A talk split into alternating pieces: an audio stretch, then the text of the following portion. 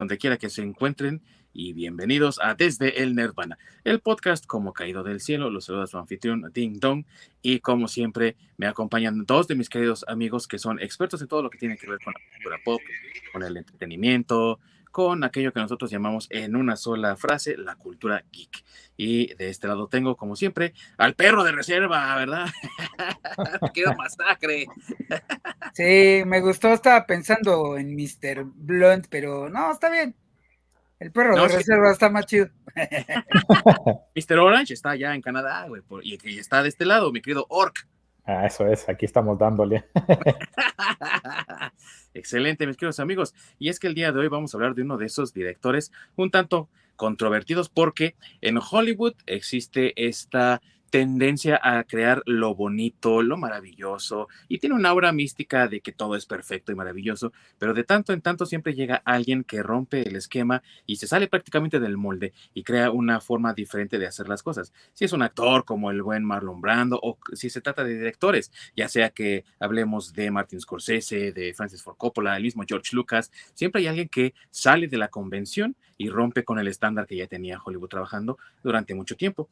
Y uno de esos es precisamente nuestro sujeto de tema del día de hoy, ya que con su estilo de cinematografía un tanto tirándole al homenaje y también rayando en la parodia y a veces hasta en el muy eh, abierto robo de ideas, hasta hacer obras que generan controversia y plática entre los que las ven.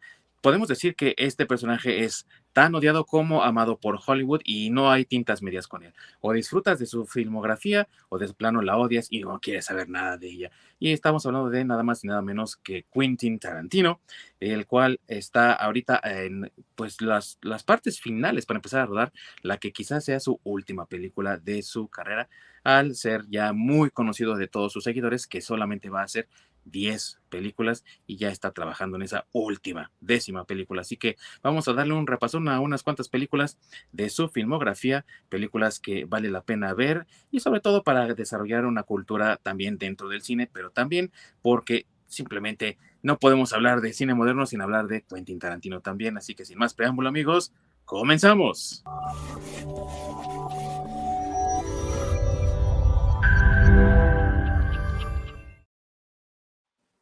Muchas gracias a mi queridísimo amigo Orc que está detrás de los controles, haciendo que todo funcione, amigos, y que todo salga como debe de ser para este programa. Y amigo Orc, estamos ahorita en vivo a través de Twitch, pero si no nos pueden encontrar en vivo, ¿dónde nos pueden ver nuestros amigos? Pues pueden toparnos en la repetición en nuestro canal de YouTube de Desde el Nirvana Podcast. Eh, o si no, pueden toparnos en cualquier plataforma de podcast de su preferencia. Ahí andamos. Así es, tenemos muchas plataformas de podcast de preferencia para todos ustedes, que pueden ser desde Spotify, la de Apple y la de Google, y estamos siempre en búsqueda de nuevas plataformas. Así que por favor, déjenos sus comentarios en las redes sociales de Desde el Nirvana Podcast, donde estaremos más que contentos de atender sus solicitudes y de revisar esas otras plataformas que ustedes nos sugieren, tanto de video como de streaming. Todas ellas son bienvenidas. Y bueno, amigos, el día de hoy estamos hablando de Quentin Tarantino, el nacido en Tennessee allá en el lejano 1963, que ya cumplió 60 años entonces, güey, ya, ya es geriátrico, ¿no? Ya puede sacar su, su Inapam, el güey. ya aplica para el incendio. ya, ya, ya casi le van a dar este ayuda de la tercera edad aquí en México. Sí, también, güey, ya, ya se puede subir al Metrobús, digo, y también al suburbano, ¿no? Del otro lado, güey. Sí, ya, ya gratis, sí. Ya le hacen descuento si viaja en camión también.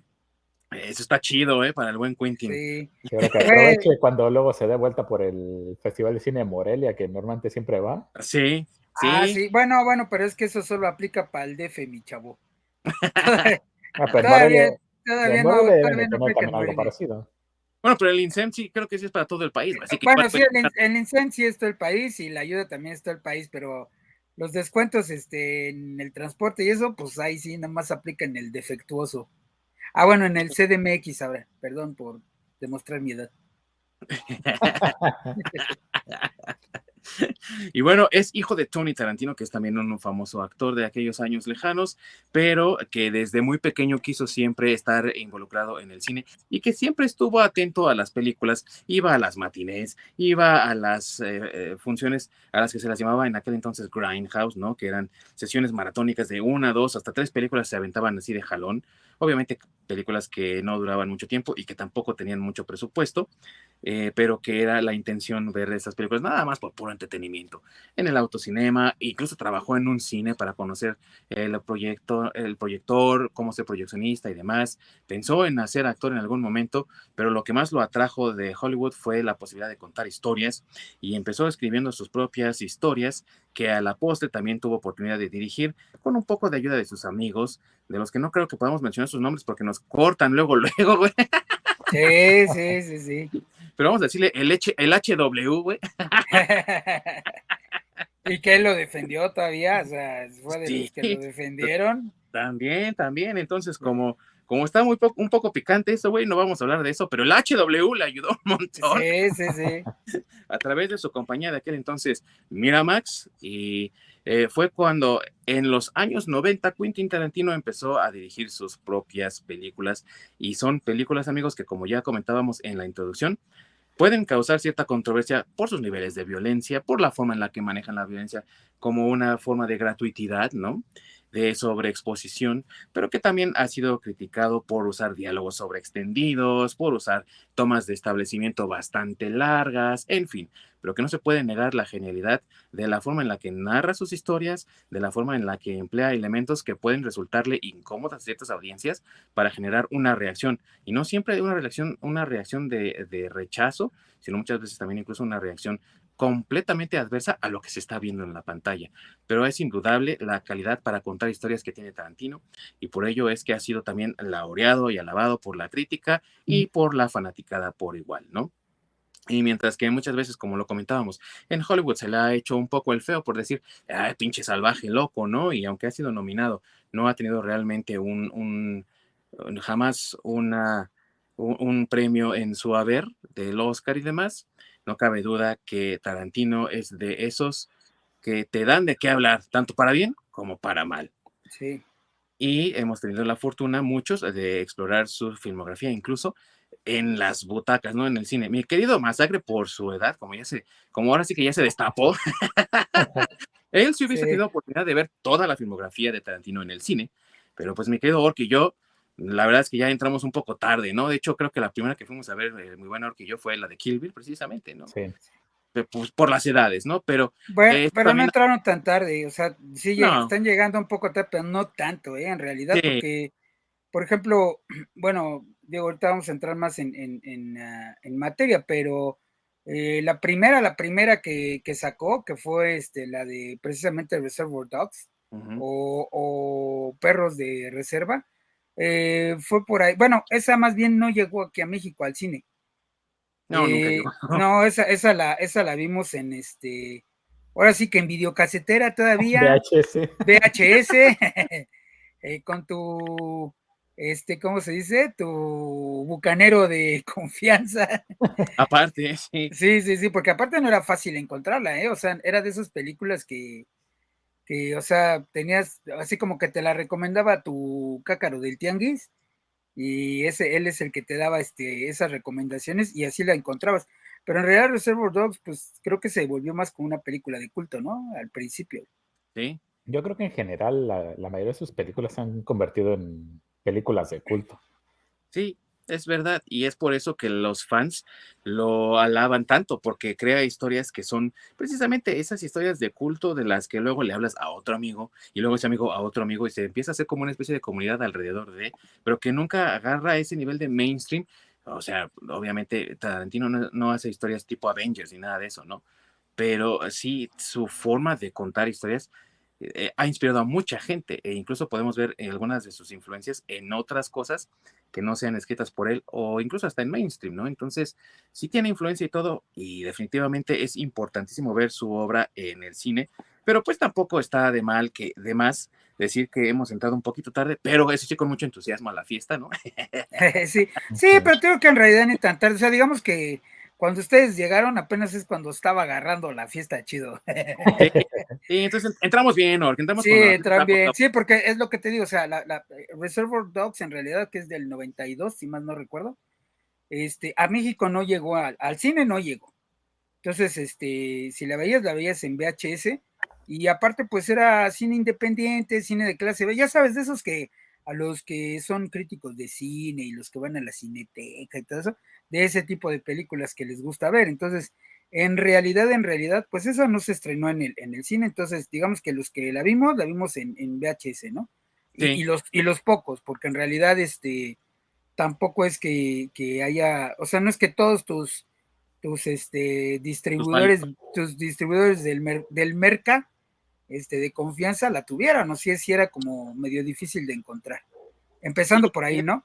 Y, sí, y después ya de ahí, pues bueno, te repito, ya vamos a entrar más en materia después, pero después fue Pulp Fiction en el 94, y este, y de ahí, bueno, Jackie Brown, que... Jackie Brown en el 96. En el 97. 97. Bueno, sí. Y entonces sí entran, llegan ustedes a la fiesta, porque Jackie Brown ni estuvo tan buena, ¿eh? O sea que la chida es este Kill Bill, bueno, donde ya entran ustedes ahí por los de los 2000, ¿no? 2000, sí, sí es. 2003, 2002, por ahí. No 2003, la, el volumen 1. ajá, sí, entonces, pues no llegaron tan tarde realmente. Llegamos chido, eso es lo que importa. Sí, sí, sí, sí. Exactamente.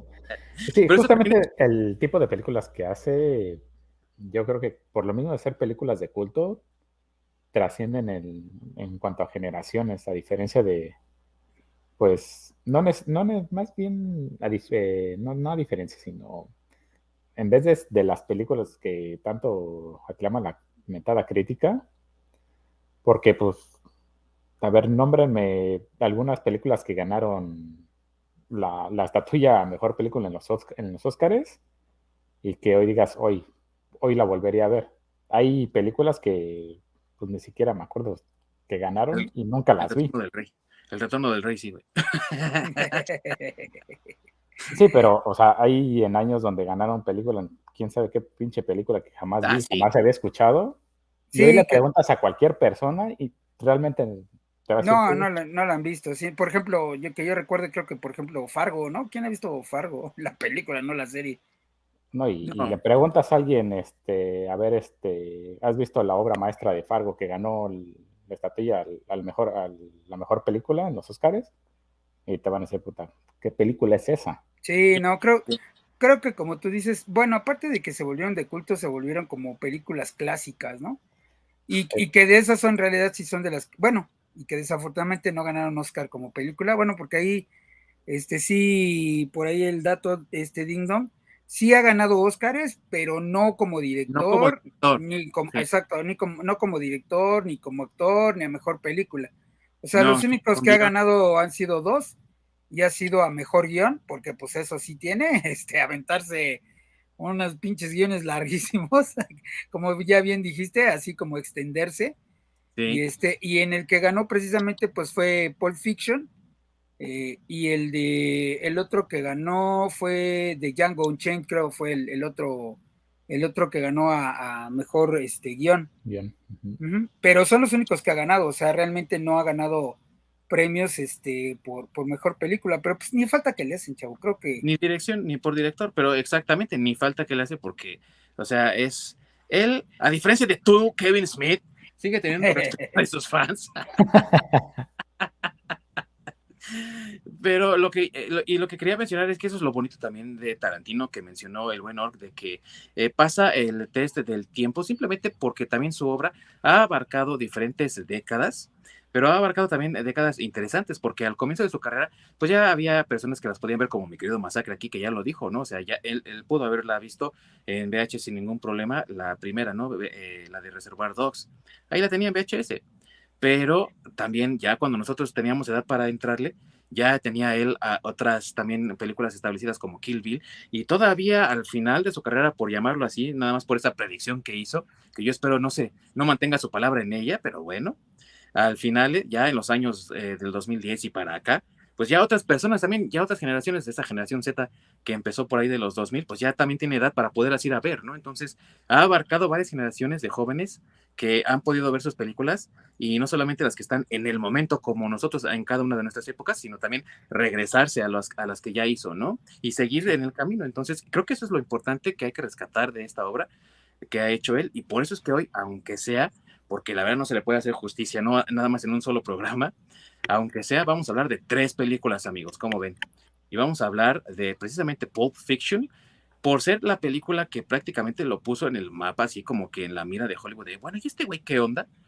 Y la verdad también se convirtió en una película de, culto casi de forma instantánea, le granjeó muchos fans y también le permitió financiar y, promocionar otros proyectos como la llamada Jackie Brown, que es una de las más flojitas, y también Kill Bill, de la que vamos a hablar en una sola, porque incluso el mismo Tarantino considera los dos volúmenes de Kill Bill una sola película, y él ha comentado en muchas entrevistas la pena que le dio en un principio cortar las películas en, dos partes, porque él pretendía hacer, sí, una oda a las artes marciales, pero también contar historias largas al estilo de Sergio Leone, el legendario eh, director de películas western con Clint Eastwood y El bueno, el malo y el feo, pero que después, dice él, haberse arrepentido de haberla partido en dos, y como la considera una sola película, pues nosotros también la vamos a considerar una sola película.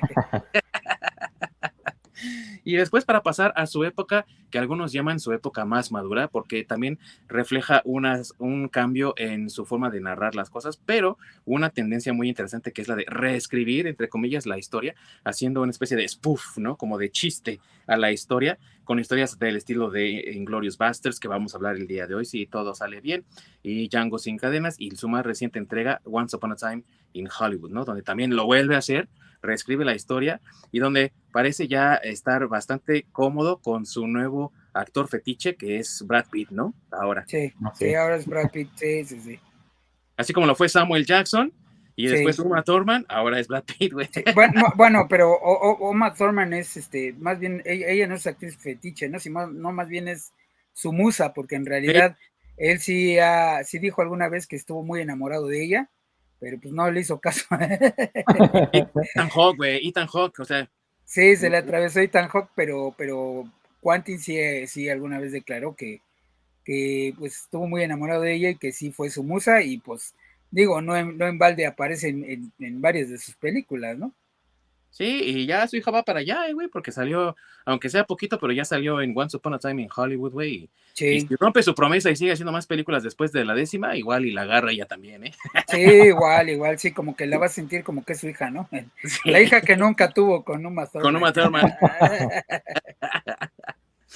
Y para empezar, amigos, pues hablemos de Pulp Fiction, que ya bien dijo mi queridísimo Masacre, estrenada en el año de 1994. Esta historia que toma su nombre precisamente de los cuentitos de los años 30, a principios de los años 30, que se llamaban los Pulps, precisamente por ser historias impresas en papel muy barato de pulpa, esos amarillentos, que no por el tiempo, güey, sino porque ya sí nacieron esos güeyes. Pues de ahí toma su nombre para contarnos esta historia un tanto neo-noir que eh, trata precisamente del crimen, pero no en una forma lineal en primera instancia y no en una sola historia del crimen, sino de varias historias de diferentes criminales o al menos de personajes cuestionables, ¿no? Moralmente hablando, que se entrelazan entre sí y que fue, pues precisamente por eso mismo, una sensación cuando se estrenó, mi queridísimo Orc, la Pulp Fiction que nos narra la historia de dos asesinos a sueldo contratados por Marcelos Wallace, ¿no? Por un lado tenemos al buen Jules Winfield, eh, este, protagonizado por eh, Travolta. todo por Samuel Jackson, güey, el badass motherfucker.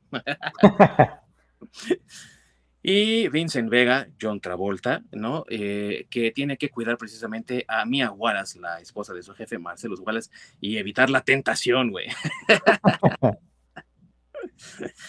y desde que comienza con esa, ese diálogo esquizofrénico entre Tim Roth y su contraparte, que ah, la hacen de una pareja eh, súper enamorada, estilo Bonnie Clyde modernos, güey, que están tratando de asaltar a toda la gente que está en un merendero ahí en medio de los Estados Unidos, como muchos de esos que hay, güey. Y desde ese comienzo así frenético de, ok, vamos a hacerlo, vamos a hacerlo así, vamos a agarrarlos a todos y de repente salen así como que, órale, perros, ya se los cargo. Empieza la historia de Pulp Fiction y tenemos la presentación de, de Jules y de Vincent Vega. Y qué decir de la forma en la que los diálogos son entregados por el querido Sam Jackson, güey. O sea, la neta, si nunca han visto una película de Sam Jackson, güey, o solamente han visto Avengers, y quieren conocer la, la, filmografía y las capacidades de Sam Jackson, güey, yo les diría, vean eso, güey, ¿o no? Exactamente, es que, híjole, qué peliculón, la verdad. Es muy entretenido Y sobre todo el, el punto de los diálogos se me hace genial porque hay ciertos diálogos que son como anticlimáticos por la situación como se está dando y ellos los ves como pues hablando de una manera tan casual. Sí. Que, viene ese contraste que, que lo hace muy, muy, muy padre. Sí, y sobre todo la forma en la que es intenso cuando tiene que ser intenso, como cuando encuentran por fin a los supuestos socios de Marcellus Wallace que lo quieren engañar con cierto objeto, que aparte eso es otra cosa de la que vamos a hablar ahorita también, pero llegan entonces Jules y Vincent para cobrar, ¿no? Pero cobrar no significa, ok, me vas a dar lo que le toca a Marcellus, güey, sino también, te, y te voy a dejar un mensaje para que aprendas a no ser un imbécil, ¿no? y los cabrones ahí relajados, güey. Se ve que se lo habían pasado de juerga la noche anterior y fueron a pedir unas hamburguesas para desayunar. Y cómo llega Sam Jackson, güey, se apropia de la escena, se apropia del lugar como si fuera suyo, güey. Y domina a esos cuates como si hubiese sido un gangsta desde que nació, pinche Sam Jackson.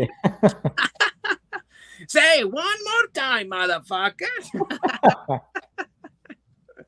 o sea, es increíble también la energía que le pone Sam Jackson en este papel, ¿no? Exactamente, es que pues, el maestro Samuel L. Jackson es, la pura onda. A mí me encantan los papeles que hace. Híjole, se me hace entretenidísimo. Y la forma en la que combina tan bien, pero tan bien, con eh, Quentin Tarantino y la forma en la que dirige. Porque ah, también hay que decirlo, amigos, a pesar de los talentos que hay en Hollywood, pues son personas a fin de cuentas y no siempre llegan a congeniar y es muy difícil encontrar la química exacta entre los actores y el director. Lo han dicho quienes han trabajado con, con James Cameron y es un súper director, no, es no hay forma de decirle que no, pero sí también han dicho la dificultad de trabajar con él, ¿no? O el perfeccionismo de Clint Eastwood, también muchos lo han mencionado. Pero así como, por ejemplo, Francis Ford Coppola ha dicho, es que para mí es un sueño poder dirigir a Al Pacino, y le encantó dirigir a Al Pacino. Yo diría que en ese mismo tono, la mancuerna que hacen Quentin Tarantino y Samuel Jackson es increíble porque en cualquier papel que tome Samuel Jackson de Tarantino, la hace bien, güey. Sí, es que justamente tienen esa química para trabajar los dos que por eso los, los papeles que hace este Tarantino para Samuel L. Jackson quedan perfecto. Sí, y yo creo que también por eso se convirtió como en, un, en un, actor mm, eh, fetiche para él, que lo pone, en cada película que puede lo pone. Lo tienes en Django, lo tienes en Jackie Brown, lo tienes aquí, güey, o sea, siempre hay oportunidad de que esté, güey, y si puede ponerlo, lo pone. Por esa mancuerna yo creo que tienen tan buena, ¿no? Sí. Y, otra cosa que, bueno, no sé si ya la mencionaste con sus, con sus actores que él escoge, es que no los, no los castea, o sea, no sé si sabían eso, que eh, Quentin a los actores no, no les hace casting, sino que simplemente ve su trabajo y dice, a este actor lo quiero, y a este actor, y ya les manda la propuesta, y bueno, ya con el renombre que tiene, ya tiene la suerte que pues casi cualquiera le, le acepta, ¿no? Pero en realidad él no hace, no hace un, casting, por decirlo así. Y en muchos casos también escribe personajes para los actores, como que se los imagina en cierta forma y entonces escribe a los personajes. El ejemplo del personaje precisamente de Harvey Keitel en esta película. Le gustó tanto el, personaje que hizo Harvey Keitel en Reservoir Dogs que dijo, sí, güey, lo quiero que repita, ¿no? Eh, entonces le escribió prácticamente el personaje a él para que apareciera en Pulp Fiction, güey, y le ayudara a Jules y a Vincent a deshacerse del muertito en el auto, güey. sí, sí. Sí, y que, y que aparte también les ha ayudado como a revivir un poco ciertas carreras, ¿no? Porque también, por ejemplo, en Pulp Fiction, pues digo, ya venía con cierto impulso John Travolta de, de este, de, de cuando revivió con la de, este, la del bebé, ¿cómo se llama? Eh, habla. Mira quién habla, exacto. Ah. Ya traía cierto impulso y este y lo agarra Quentin Tarantino para ser la pareja de Samuel L. Jackson, ¿no? Y ahí le da todavía como que esa, eh, ¿cómo decirle? Como esa variedad, eh, por decirlo de alguna forma, o esa, eh, mm. como matiz o como darle la oportunidad a Travolta de que también podía interpretar otros actores, ¿no? Que no solo este, hacía eh, actores, este, pues así como en papeles en cierta forma infantiloides, por decirlo así, porque pues venía de hacer este Vaselina, o sea, papeles más ligeros o, personajes más ligeros, por decirlo de alguna manera, y le da Vincent Vega, ¿no? Que es un personaje así más oscuro y más, un poco tirándole a villano, si quieres verlo de cierta forma, y entonces e, en ese papel le da como otro, otra oportunidad a, a John Travolta para demostrar que puede interpretar otros papeles. Y ya de ahí, si se acuerdan, pues ya empezó a hacer papeles de villano y, este, y de acción. Y de acción, exactamente. Sí, porque de ahí se fue a hacer este Face Off, ¿no? Si no estoy mal. Sí. Con el 94-96. Face Off es del 96, si no recuerdo mal. Sí, no, Face Off. Y luego estuvo este, ah, donde es este, contrata a un hacker. Bueno, no ah. contrata, lo obliga. ¿Cómo se llama? Sí, sí, sí. Es, eh, Pero, ah, eh, sí, Fish, eh, Fish Shore. Swordfish. Swordfish. Ah, eso, sí. Donde también sale como pues villanos que son ya papeles más diferentes. Así es, también cuando él hace de villano en esa del metro. Y la del Pony Sherway también. Ajá, exactamente, la después, pero a, eso es a lo que me refiero, ¿no? Le, les da la oportunidad de interpretar otros papeles y como que eso, ah, bueno, revivió esa carrera un poco ahí y también la de este, si recuerdas la de Michael Madsen, el que es Mr. Blonde en, en Reservoir Dogs, Ajá. que también lo metió en este, en Kill Bill, que es el, el, el hermano. El hermano de Bill, exactamente. Ajá. Sí, y, y que eh, también revitalizó una carrera y de cierta forma también puso en el mapa de Norteamérica a otros actores, como el caso de Tim Roth, güey. O sea, eh, un actor que venía de, que es inglés, obviamente, Tim Roth es inglés, pero que ya tenía como cierta popularidad, cierta fama, cierto prestigio en, el Reino Unido y que en Estados Unidos era un perfecto desconocido. Y cuando lo ves en las películas de, Tarantino, empieza también a despegar su carrera en los Estados Unidos y también empieza a tener papeles de renombre en los Estados Unidos. Así es que incluso hasta lo mete en este en esta que estamos platicando que es Pulp Fiction, que él hace de Pumpkin, ¿no? De los dos que están ahí platicando en el en el, este, el diálogo famoso de ahí de los asaltantes. Y este, y que ahí es donde él aparece, ¿no? Y que en Reservoir Dogs él fue Mr. Orange. Sí, sí, así es. O, o bueno, Orc más bien. sí, sí. Exactamente. Entonces... Mr. Black. Porque todo el mundo quiere ser Mr. Black. Sí, sí, Así claro, es. claro. Oye, y también, este, ¿qué me dices de Steve Buscemi, que es Mr. Pink? Es la Mr. pura Pink. Ajá. Exacto. Y, tiene una... Eh, eh, iba a decir que es que es un actorazo. Un sí. así es, y que digamos que también prácticamente lo puso en el mapa Quantin cuando le da el papel de Mr. Pink.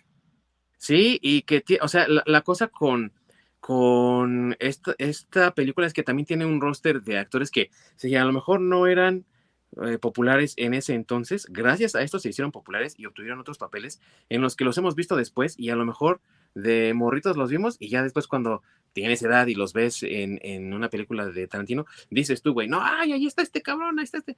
O sea, de morro seguramente le habrá pasado a Lork. Eh, ves Batman y Robin, esa basura asquerosa que no existe, güey.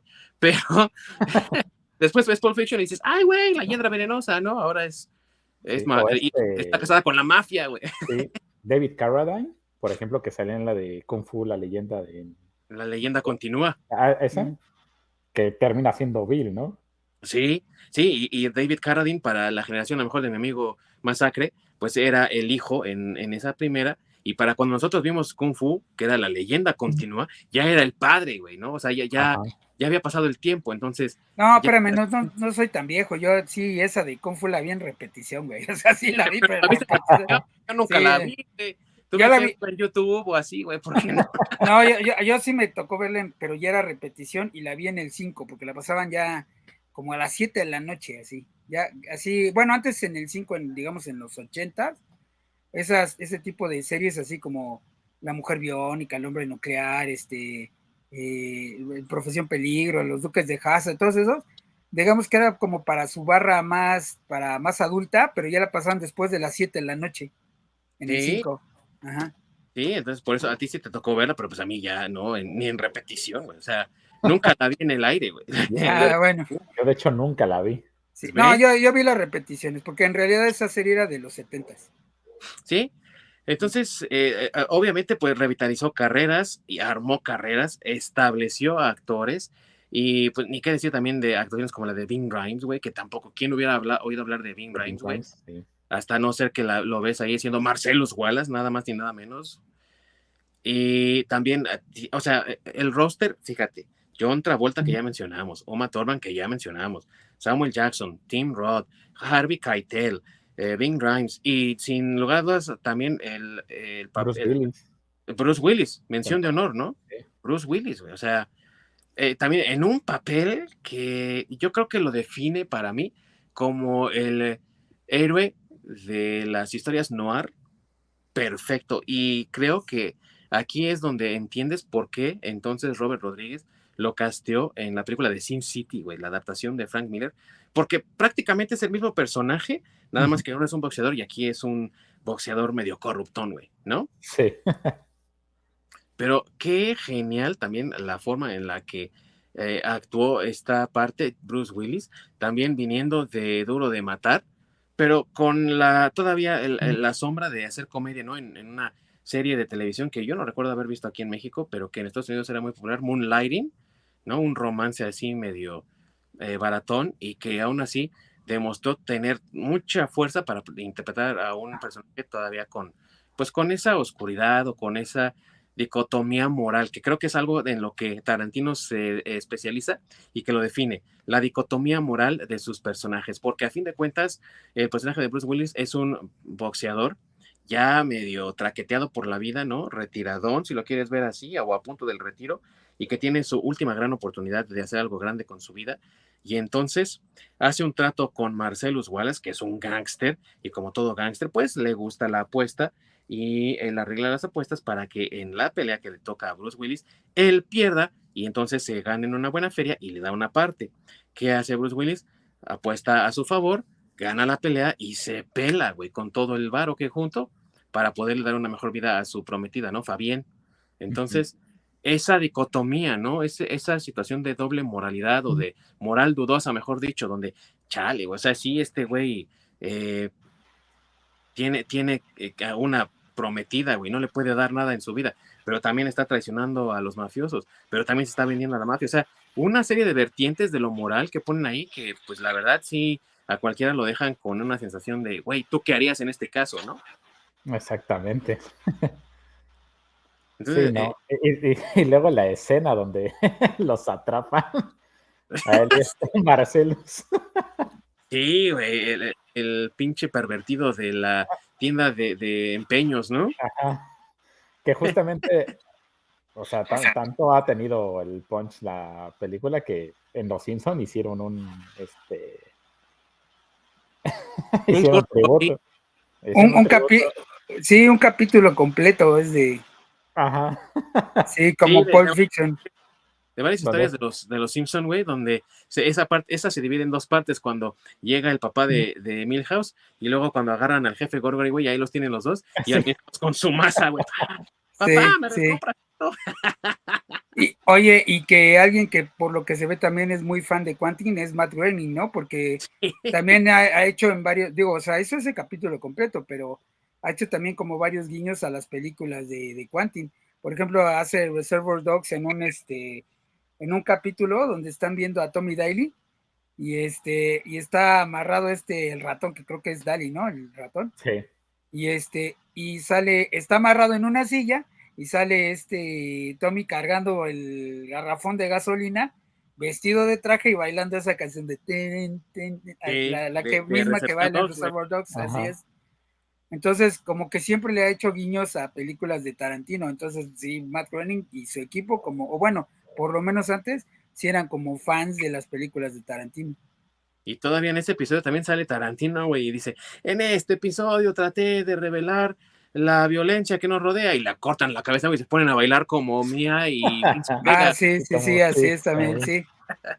Sí, pues te digo que como que siempre le ha hecho, este, le han hecho ese tributo, ¿no? Entonces como que sí son así muy, como muy fans o muy amigos, no lo sé, del trabajo de Tarantino. Sí, y en esta película eh, que eh, lo puso más en el ojo público de Hollywood y, y de todos los fans, también podemos ver el manejo que hace de cosas tan esenciales en el cine como los MacGuffins. ¿Qué son los MacGuffins, amigos? Son cosas que están persiguiendo los personajes en una película, que no tienen mucho interés o nulo interés en muchos casos para el espectador, pero que mueven la historia hacia adelante. Un ejemplo muy evidente de MacGuffins es cuando la princesa Leia esconde los planos secretos de la Estrella de la Muerte en Artudito y el Imperio está buscándolo, mientras que Luke y Obi-Wan Kenobi están tratando de regresarlos a la a la base rebelde y al mismo tiempo de rescatar a la princesa, o mejor dicho, de entregárselos a la princesa, porque ellos creen que van a, van a entregarlos, ¿no? Entonces, eso es un MacGuffin, güey. Los planos de la estrella de la muerte son un MacGuffin que mueve la historia hacia adelante. Y en este caso, el MacGuffin que está ocupando Quentin Tarantino es un maletín, con algo, un maletín, güey, que todo el mundo se trama con eso, pero es un maletín que cada vez que lo abren, güey, brilla, ¿no? De que tú dices, es algo maravilloso lo que tienen aquí guardado, güey, es una cosa, o sea, el santo casi, casi. Pinche Vincent, Vincent Vega y, y Julius, eh, eh, Jules fueron a matar a estos güeyes por eso, güey. ¿No? Sí, sí. Supone que es muy importante, güey. Así es, y también Pumpkin y la otra chava, bueno, la otra Pumpkin. Bonnie. Ajá, este, así, ah, Bonnie, este, es el, el, maletín que les quieren quitar y cuando se dan cuenta, cuando dicen, no, espérate, es que llévate el dinero, llévate lo que quieras, pero el, este, el, maletín no. Se queda así. Ah, y le dice, ¿por qué? Y lo abren y como dices, ¿no? Es cuando se ve que brilla y ya, pero nunca enseñan qué tiene adentro el bendito maletín. Y que a fin de cuentas pasa a segundo plano porque ya lo que importa son los personajes que están viviendo las historias y cómo se van entrelazando. Comentábamos al principio, amigos, que esta historia no tiene una secuencia. Es decir, empieza como en medio o ya un poco cargado hacia el final. Y después pasamos a la historia de Jules y de Vincent, que podríamos decir es como el mero principio, si lo quieres ver así. Y eh, después pasamos a la parte donde estos dos cabrones tienen que deshacerse del cuerpo que accidentalmente dispararon. donde entra el personaje de Harvey Keitel, güey. Y luego pasa lo de eh, Vincent llevando a Mia a entretenerse, a Mia Wallace, para terminar con la historia de Bruce Willis, güey, eh, engañando a, a Marcelo Wallace en la pelea, güey. Y entre todo eso, güey, se van eh, eh, relacionando porque cuando llegan vestidos con sus ropas todas así primaverales, güey, en vez de sus trajes bien planchaditos y todo, güey, después de haberse manchado de sangre del pobre cabrón que mataron, güey, llegan a entregarle el maletín a Marcelus y ahí está él hablando con Bruce Willis, güey, ¿no? Y luego, cuando Bruce Willis está huyendo de Marcelus, güey, mata a Vincent Vega en su departamento porque lo pusieron ahí para buscarlo el cabrón porque se había, se había pelado con la lana, güey. Entonces, todas están entrelazadas, güey. Sí. Sí, pero hay que, Oye, entre historia y historia de pronto ya no termina sabiendo cuál es la historia central, sino simplemente se empieza a desviar. Sí. Y de pronto la misma historia, así como se desvía, vuelve a regresar y vuelve a congeniar con, o se vuelve a entrelazar con esta, pues, parte principal de la historia. Sí, va, va cruzando, van cruzándose las historias y esa es la parte interesante de, de, esta película, que todas las historias se van cruzando por eh, diferentes situaciones o circunstancias y parece que te lleva por otro lado y al final regresa, o sea, da vuelta y se vuelve al mismo camino, ¿no? Solamente que te dio un pequeño desviación, una pequeña desviación por ahí. Sí, a diferencia de que muchas historias normalmente cuando eso sucede, tu historia central se sigue moviendo y todo va sucediendo alrededor de esa historia principal.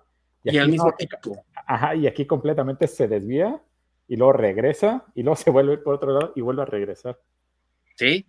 Oigan, y, y, no me acuerdo muy bien, pero no es también en Pulp Fiction donde Quentin, cuando aparece que están en una fiesta, tiene la teoría esta, o bueno, menciona la teoría esta de que Top Gun en realidad se trata de que son gays. no sé si es de Pulp Fiction. Creo que sí, sí, ahí no me acuerdo. Sí, que, solo recuerdo, es que no me recuerdo si es en Pulp Fiction, pero solo recuerdo que está en una fiesta, bueno, eh, eh, empieza porque están en una fiesta y creo que es la fiesta donde va esta Mía. Y este, y ahí es donde, donde, donde empieza a hacer su teoría de que en realidad Top Gun es de gays. no sé, ¿no será cuando van a buscar a los amigos junkies de de Vincent Vega, güey, cuando Mía precisamente se da un super pasón, güey, y no la puede reanimar.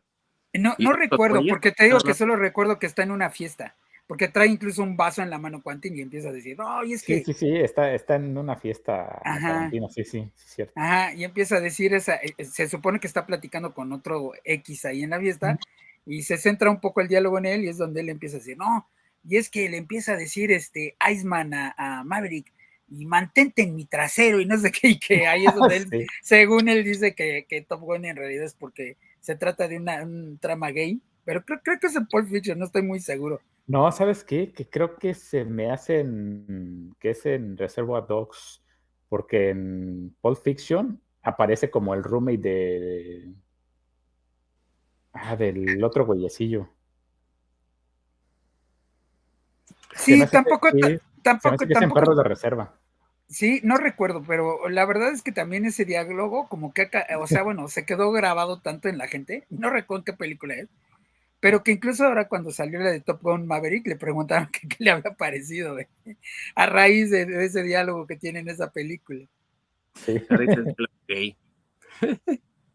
sí. Y eh, a, fin de cuentas es también parte de cómo eh, hace sus películas Tarantino que las llena de referencias, güey, por todos lados.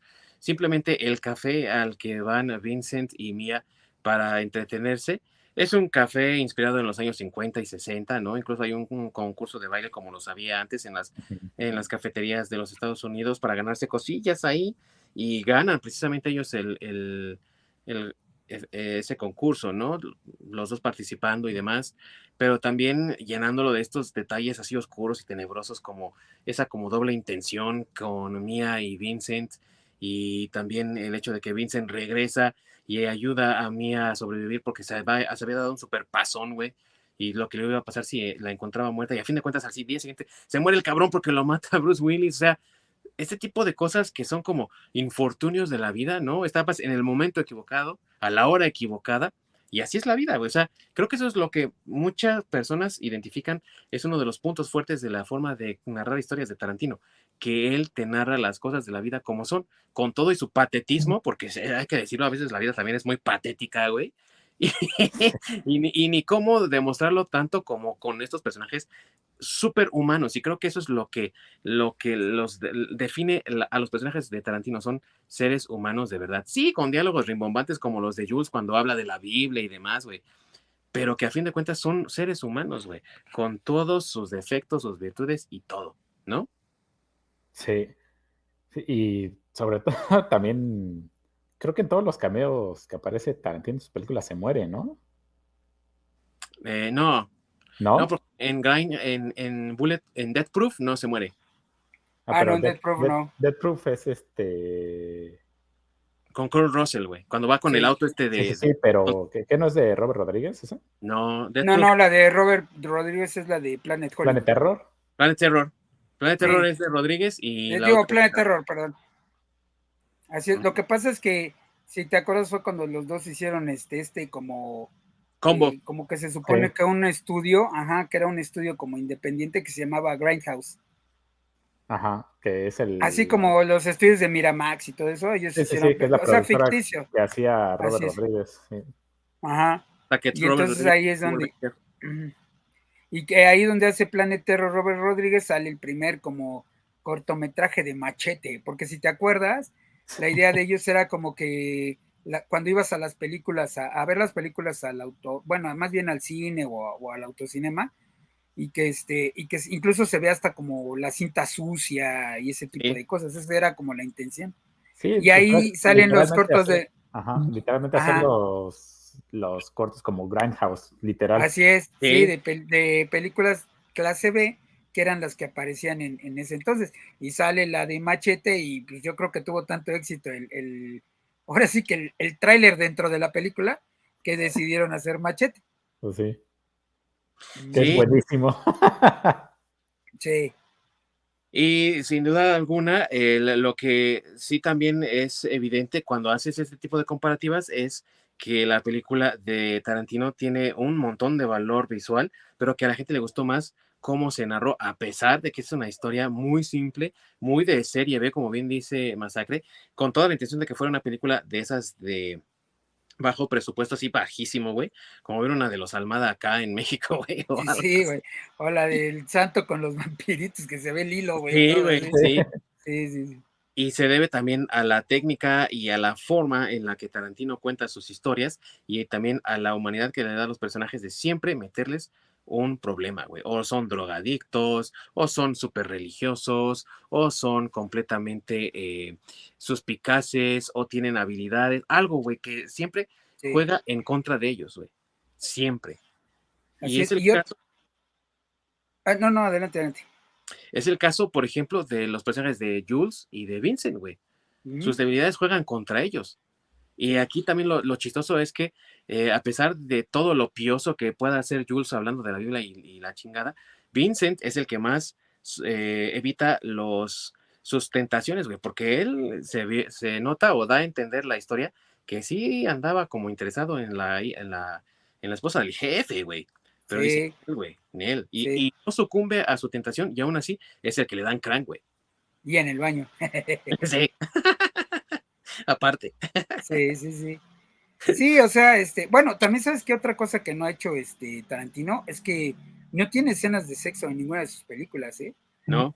Estuvo a punto, bueno, tiene una como muy sugerente, creo que es en Jackie Brown, pero de ahí en fuera no tiene así como escenas de, sexo y se lo han preguntado y él solo ha dicho que pues no lo ha hecho porque no lo ve realmente necesario, o sea que, mm, o sea, si fuera necesario, dice él, para la película o o el diálogo o algo, pues lo haría sin problema, dice, pero pues, mis películas en realidad no necesitan este, ese tipo de escenas. Pues sí, realmente Si, pues, si no te aporta nada, pues no hay necesidad de meterlo. Así es. Y, de hecho, él, lo ha, y él lo ha dicho. Te puedo decir con dos, con una mano, güey, con dos dedos, las veces que ha hecho escenas eh, de índole sexual, una ha sido precisamente en Jackie Brown, el personaje de Robert De Niro que se avienta a la muchachita joven que está ahí con el personaje de Sam Jackson, güey. Y otra, cuando Shoshana, güey, en Inglorious Buster se imagina a Goebbels, güey, eh, empujándose a, la, a, la, a, la, francesa, güey, que es su traductora. que dura como dos segundos, güey, tres segundos. Sí, sí, no son, o sea, no son escenas, es que son como más bien como sugerentes, ¿no? Pero en realidad no son escenas de sexo tal cual. Sí.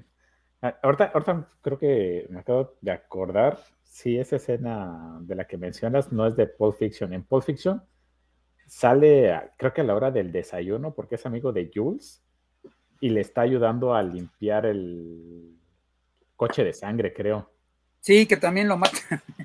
que, accidentalmente. Accidentalmente, sí, sí. A Marvin en la cabeza. Sí, sí, sí. Sí, sí, sí. Entonces, así es de Reservoir Dogs.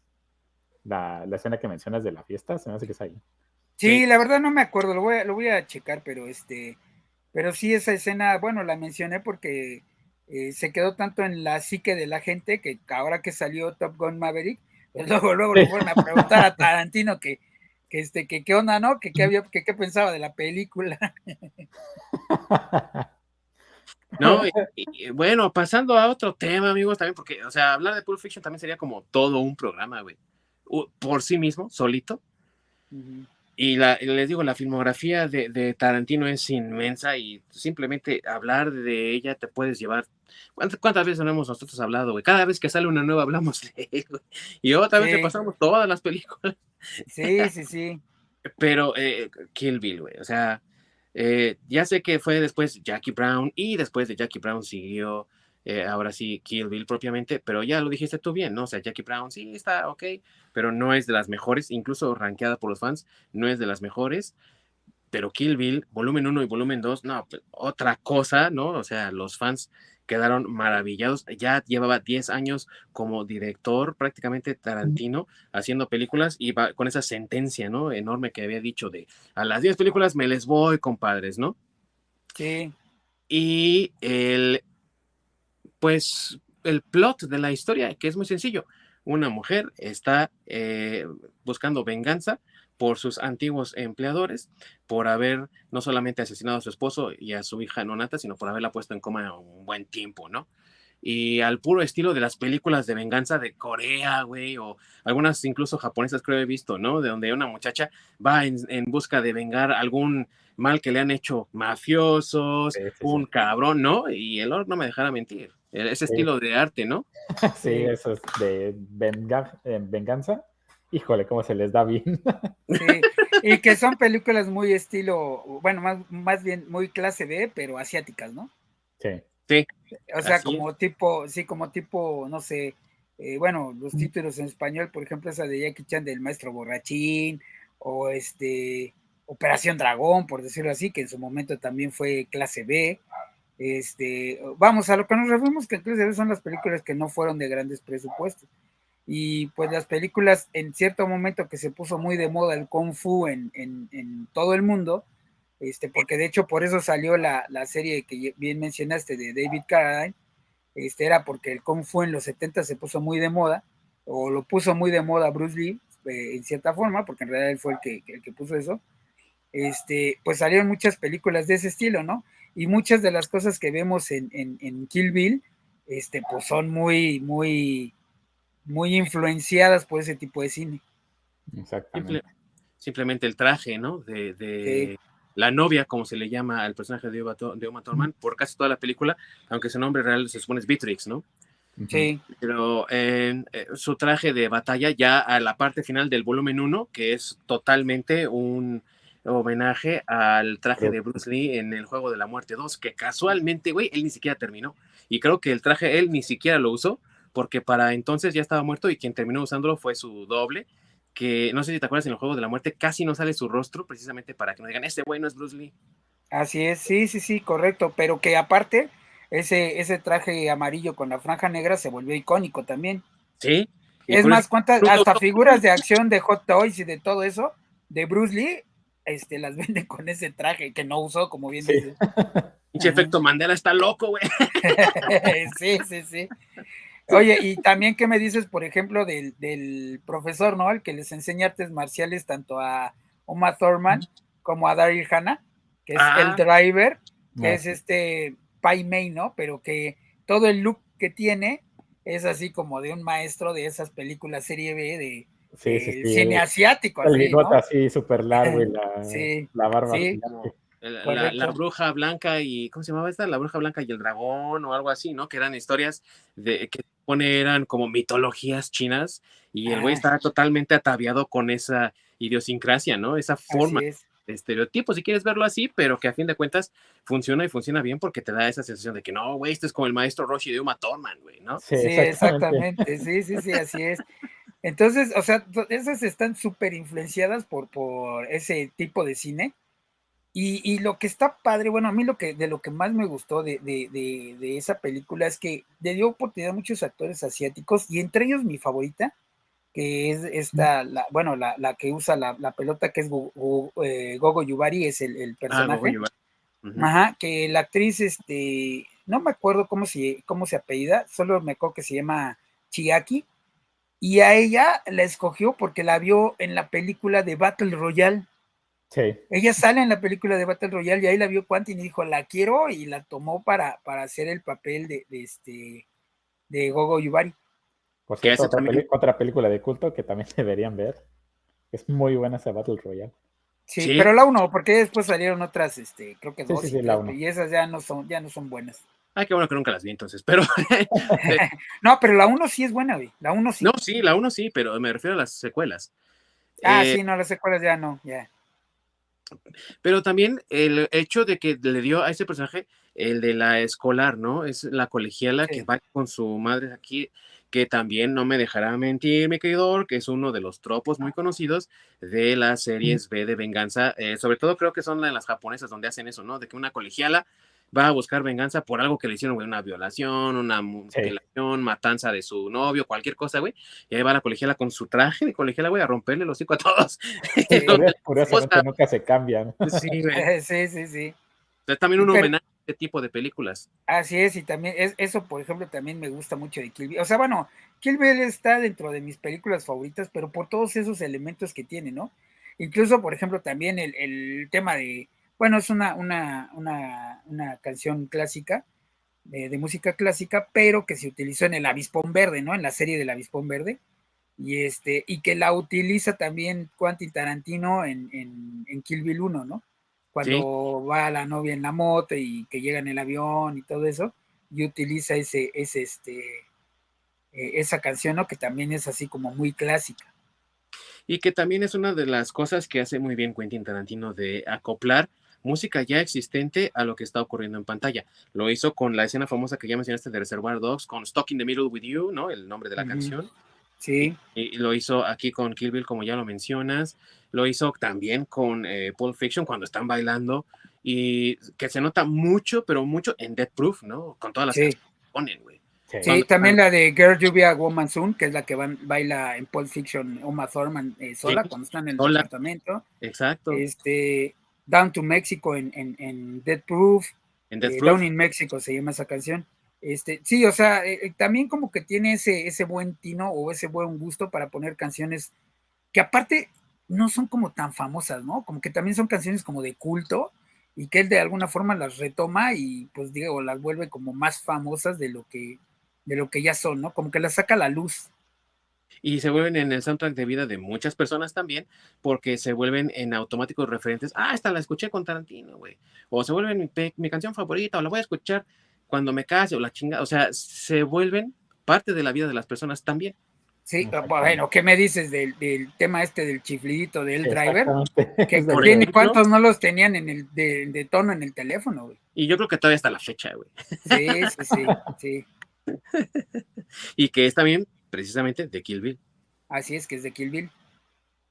Y, eh, Pero, o sea, bueno, lo que pasa es que es que es que Kill Bill es muy bueno, o sea, tiene muchos, muchos, muchos, muchos elementos que hacen muy, muy padre, ¿no?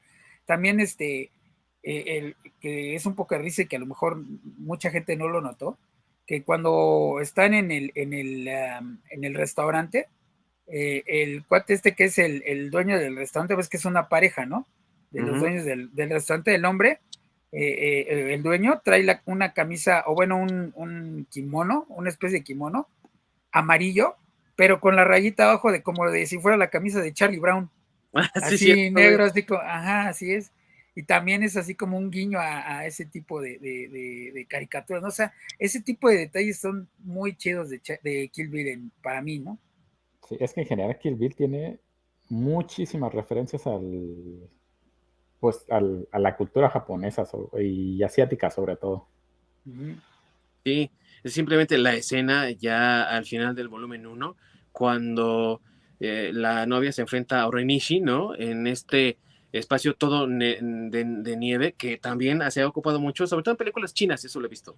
Yo no lo he visto en películas sí. japonesas, pero donde el enfrentamiento final del enemigo contra el héroe de la historia ocurre en la nieve, ¿no? Alrededor de un bosque de, de, de, de jade o lo que tú quieras, y que la nieve es como la representación de esa pureza que está a punto de ser mancillada por la violencia de estos dos, ¿no?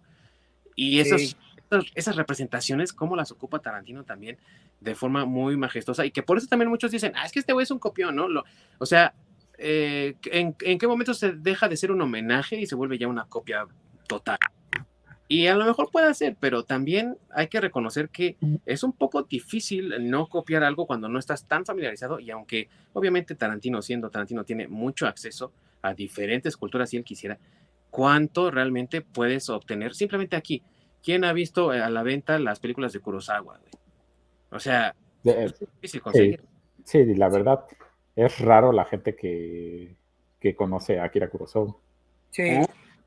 Sí. Sí, o que ha visto, o punto deja ya de que lo conozca, que haya visto sus películas.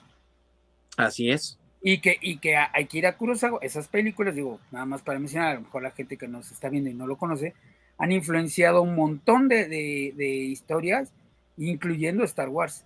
Sí. Uh -huh. Y hasta en el diseño. O sea, el, el, casco de este del samurai de la, de la fortaleza prohibida, güey.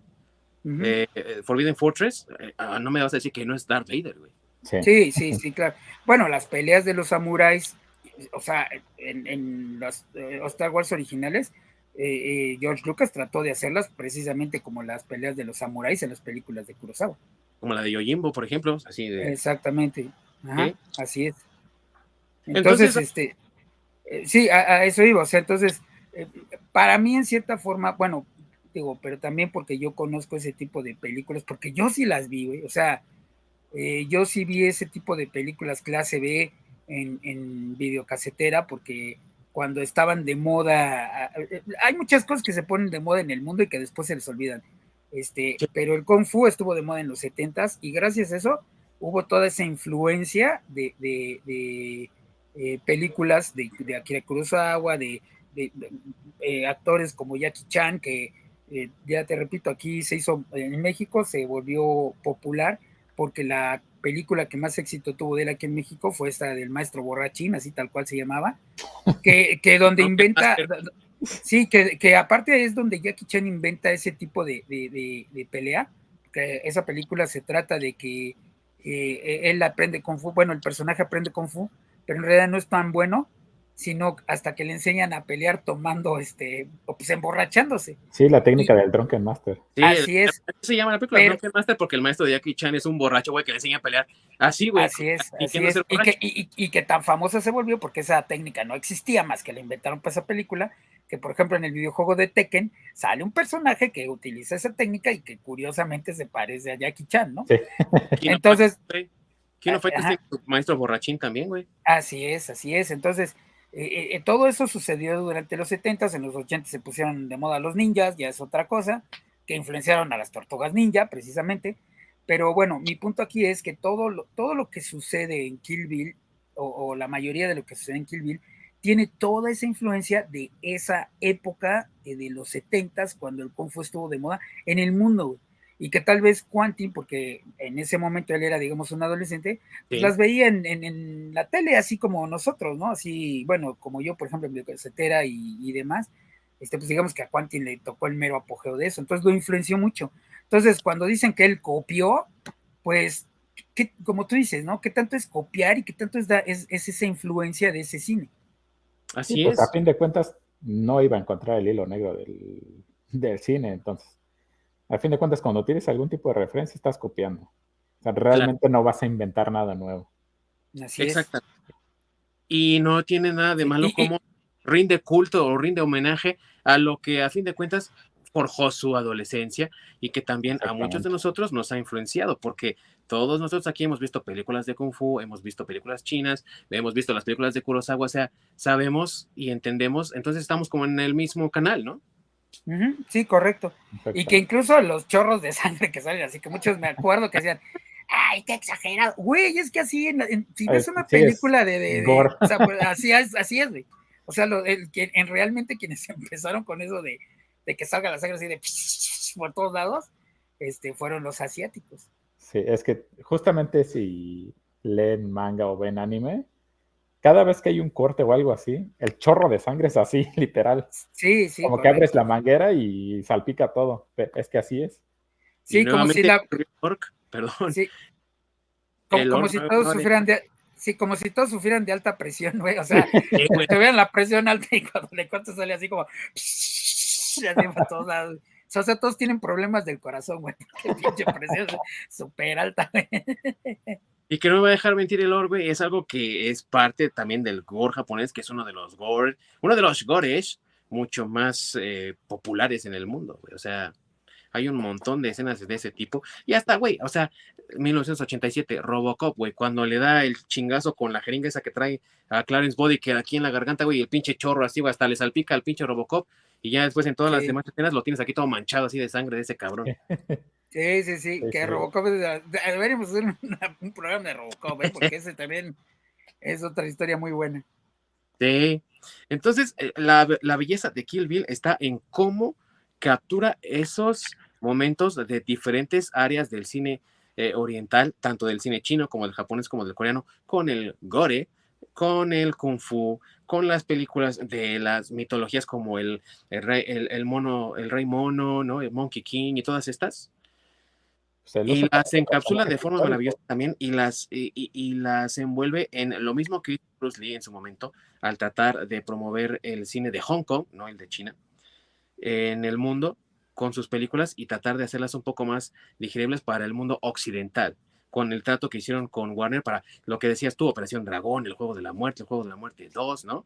Y hacerlos para el apetito, para el gusto de la gente de este lado del mundo y creo que eso es, es loable también y comendable, porque lo logra en un solo volumen, güey. O sea, todo el mundo dice, no, sí, Kill Bill, todo, ¿no? Volumen 1 y volumen 2, qué chingonería. Pero si te das cuenta, todos esos homenajes de los que hemos hablado están solo en el volumen 1. Y aunque el volumen 2 continúa la historia, ya ahí también hay otros elementos. Trae ahí influencias de Sergio Leone con su bueno, malo y el feo, ¿no? Las películas de Clint Eastwood como Deadpool y de Harry el Sucio. O sea, trae ya otras influencias también que va mezclando. Y si tú ves la película completa, ¿no? El volumen 1 y 2 en una sola sentada, notas esas transiciones, pero también cómo se conjuntan bastante bien y no distorsionan. Así es. Sí, sí, sí, porque la 2, este, digo, aunque trae algunas cositas que, porque pues obviamente no, la, no las puede cambiar, como cuando le saca el otro ojo a el driver, por ejemplo, ah, que pues es muy, muy de, todavía del Japón, porque incluso se lo saca así con un movimiento así, este, que le enseña el, el Pai Mei, ¿no? Así como que mueve la mano y ya nada más de repente ves que tiene el ojo acá en la mano, ¿no? Entonces, eso todavía sigue siendo un poco, pero bueno, es que no lo puedes cambiar, no tendría sentido si, si lo quitas, porque ya vienes explicando que pues ella es muy hábil con eso. Y también la parte cuando se pelea con este, con Bill, ¿no? Al último, porque a fin de cuentas también es un movimiento muy de Kung Fu, eh, o bueno, no sé si de Kung Fu, porque en realidad también yo creo que está basado un poco más allá en las peleas de Samurai, porque también desde la, desde la 1, si recuerdas, pues te, te, cuentan la historia de las espadas, ¿no? De las Hattori Hanzo. Así es, entonces este, se supone que Bill tiene la más chingona, pero este, el, fabricante de las katanas, que es eh, Hattori Hanzo, pues en cierta forma Bill también lo traiciona, y entonces por eso le fabrica a la, a, la Bright otra espada, otra que va a poder, así es que va a poder con la espada de Bill.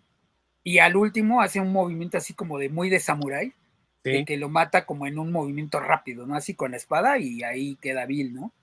Y luego el movimiento es de pa, pa, pa, pa, pa, pa, ¿no? Así como... Es que justamente es, este una mezcla entre el kung fu y, y el, y pues sí, el, estilo de pelea de un samurái, al utilizar las, las katanas, y obviamente finaliza con un tipo de golpe muy al estilo kung fu. Y sí, justamente trae a personajes históricos como Hattori Hanzo, que sí es un personaje histórico de Japón. Fue un ninja muy famoso y que por eso se utiliza mucho ese nombre. Sí pero no les digas ninja, acuérdate que les, les gusta Ronin. Ah. bueno, bueno, es, pues, ¿qué pasó? ¿Qué pasó? Ronin es samurái sin... Sin maestro. Sin, sin, sí, sin amo, por decirlo así. exactamente. Sí. Sí. Sí, pero, pero vamos, aunque, aunque sí están incluidos esos elementos en la 2, digo, es porque trae cierta, cierta lógica, ¿no? O sea, viene desde, desde la 1 y es como que su principal arma que tienen los personajes para pelear. Sin embargo, eso no quiere decir, como tú bien mencionaste, que tiene toda la influencia de, pues bueno, más bien otros elementos, ¿no? De Harry el Sucio y demás, porque también recordemos que, por ejemplo, Bot, el personaje de Bot, o sea, Michael Matzer, el, hermano de Bill, este, ese güey no sabe artes marciales. Ese güey se pelea. Ese, pues, sí, y si te acuerdas, sale lo de que le echa sal a la escopeta y este, para no matar a, la Pride y todo ese pedo. Entonces, este, o sea, ese es otro elemento distinto porque es un personaje distinto. Es que justamente le va agregando, ¿no?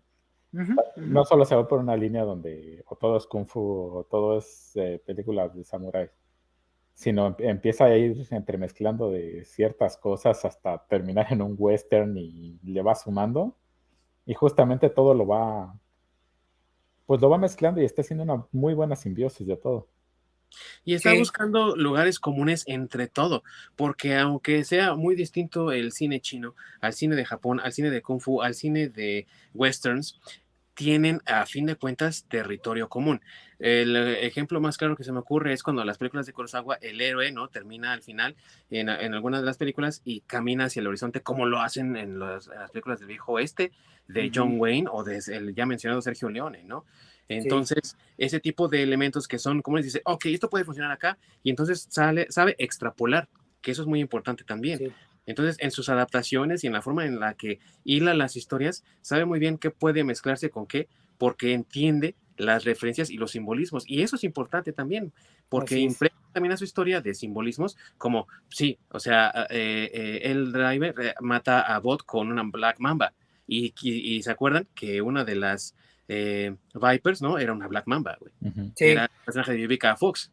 Sí, que de hecho también eso es lo que iba a mencionar, ¿no? O sea, cuando empieza Kill Bill 1, este, eh, o bueno, volumen 1, a la primera que elimina es a, a, a Vivica Fox, bueno, al personaje de, ella, que era esta eh, Bernita Green, ¿no? En realidad, o así, ajá, pero que también era Black Mamba. Y, y, a ella no la mata, este, digamos, con un movimiento de Kung Fu o con una katana, porque si te acuerdas, se pelean en la casa y todo, y la matan. Con unos cuchillos de cocina. Sí, con el cuchillo de la cocina, güey. Entonces, este, en realidad eh, eh, está muy bien amalgamado todo, porque te va llevando de la mano con, y, aunque va teniendo esta influencia de, distintos géneros, pues a fin de cuentas eh, lo amalga también como por, lo que dice Dindon, ¿no? Porque entiende las partes que tienen esos tipos de cine en común si quieres es la violencia, si quieres verlo así, pero pues qué buena violencia, la verdad. ahorita, digo, ahorita sería imposible que tuviera éxito esa película, pero digo, en su momento. Y que es para un tipo de, de, como ya lo decías tú al principio del programa, de audiencia muy específica, un tipo de audiencia que analiza el cine, que critica el cine, que explora el cine y que va a diferentes, que no se queda con lo que ofrece el, la taquilla global, eh, general. ¿No? Y no es por hacer menos ningún proyecto, pero es muy diferente el tipo de audiencia que va y disfruta de Mario y exclusivamente de películas como Mario al, al público que bien puede ver Mario y a la semana que viene se puede aventar eh, Tarantino, güey, o se puede aventar cine francés, güey, o se puede aventar lo que tú quieras, ¿no? Y hay quienes simplemente no toleran cosas como e, el MCU o Mario y solamente se abocan a eso, güey, al cine exploratorio, ¿no? El cine independiente y las propuestas así bien oscuras, ¿no? Sí. Y, que, y que creo, bueno, yo, yo no sé si a ustedes les pasó, pero por ejemplo, en mi caso, este, eh, yo cuando comencé a ver mucho cine, fue porque en las épocas que empezabas a ir a rentar al, al cine películas, y yo empecé a ver películas, este, digamos, más underground, por decirlo así, porque ya me había acabado los estrenos, güey. Ya no tenía que ver y entonces iba y rentaba películas, este, pues que me arriesgaba a ver si estaban buenas o no y, vi muchas, bueno, muchas de Kung Fu, muchas de ese tipo. Y muchas basuras, güey, decirlo también. Sí, muchas basuras también, como los tomates asesinos es una joya. el regreso está más chingón. Pero sí, estoy de acuerdo, pero realmente sí, es una basura. No, sí, güey, está. pero, pero digo, no sé, vi otras como Creepers, o hay una que es muy buena que se llama La Cruz de Hierro, que es sobre la Segunda Guerra Mundial, pero la visión del lado alemán. O sea, eh, eh, encuentras joyas. Y, creo que eso es lo que le pasa también a Quantin, porque se supone que Quantin también trabajó en, un, en un, este, en un videocine, ¿no? También este, rentando películas. Y me imagino que cuando acaba de chambear decía, bueno, pues me voy a llevar esto, pues te acabas el, repertorio de, lo que había en el blockbuster y te agarras las que nadie renta, güey.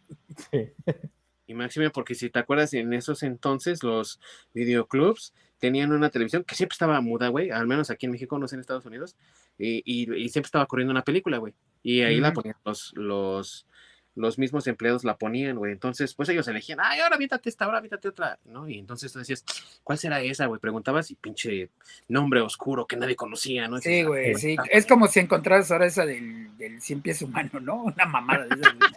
a veces, güey, o para mi generación, güey, las de Charles Bronson, güey, ¿no? De El Ángel de la Venganza. Ah, sí, sí. Ah, el duro y cosas así. Sí, el, Vengador Anónimo, güey. Todas las Vengador, Anónimo, güey. Ajá, sí. Y que realmente son buenos, digo, si te gusta el cine, o sea, si hay gente de la que nos está viendo que le gusta el cine, este, explora todas esas, como tú bien dices, está abierto a ver las películas nuevas, las películas viejas, este, los estrenos, los no estrenos, Mario, la de culto, la que no es de culto y todo eso. Y creo que eso es lo que le pasó a Quantin y por eso estas películas tienen toda esa influencia de todos esos, esa gama de, de lo que pasa en el cine, ¿no? Y qué decir también de que explora a los ídolos que tuvo en su infancia y si estaban vivos en el momento en el que él tenía un, proyecto, los incorpora al mismo, como en este caso que buscó así desesperadamente a ver si le hacía favor Ennio Morricone de prestarle pedacitos de su música. Ennio Morricone que, o sea, también trabajó con Sergio Leone, trabajó con Martin Scorsese, que hizo la música para incontables películas y que aunque a lo mejor a mucha gente no le suene el nombre y qué tristeza porque tras su fallecimiento debería de ser ahí puesto en un pedestal en Hollywood, güey, como uno de los grandes la música en Hollywood, güey. Y, no, y, para la gente, ¿no? Tan solo, tan solo con la, con el tema musical del bueno, el malo y el feo, que, que ese, ese chiflidito, o sea, ah, bueno, y Metallica, que también todos sus, shows, eh, todos sus conciertos, empieza con, con introducción de, de eh, ¿cómo se llama? Bueno, no me acuerdo, es una, la canción de, de también de, de, de, de que creo que es la de, la de, la de, ajá, creo que es, no, eh, no me acuerdo qué película es, pero todos los conciertos, puedes ver un concierto de Metallica en YouTube y la canción con la que comienza el, show es de, un spaghetti western. Sí, güey. Escrita por Emilio Morricone. Y entonces le, agarra y dice, por favor, no seas así, eres mi ídolo, soy tu fans, ¿no? Déjame usar un cachito.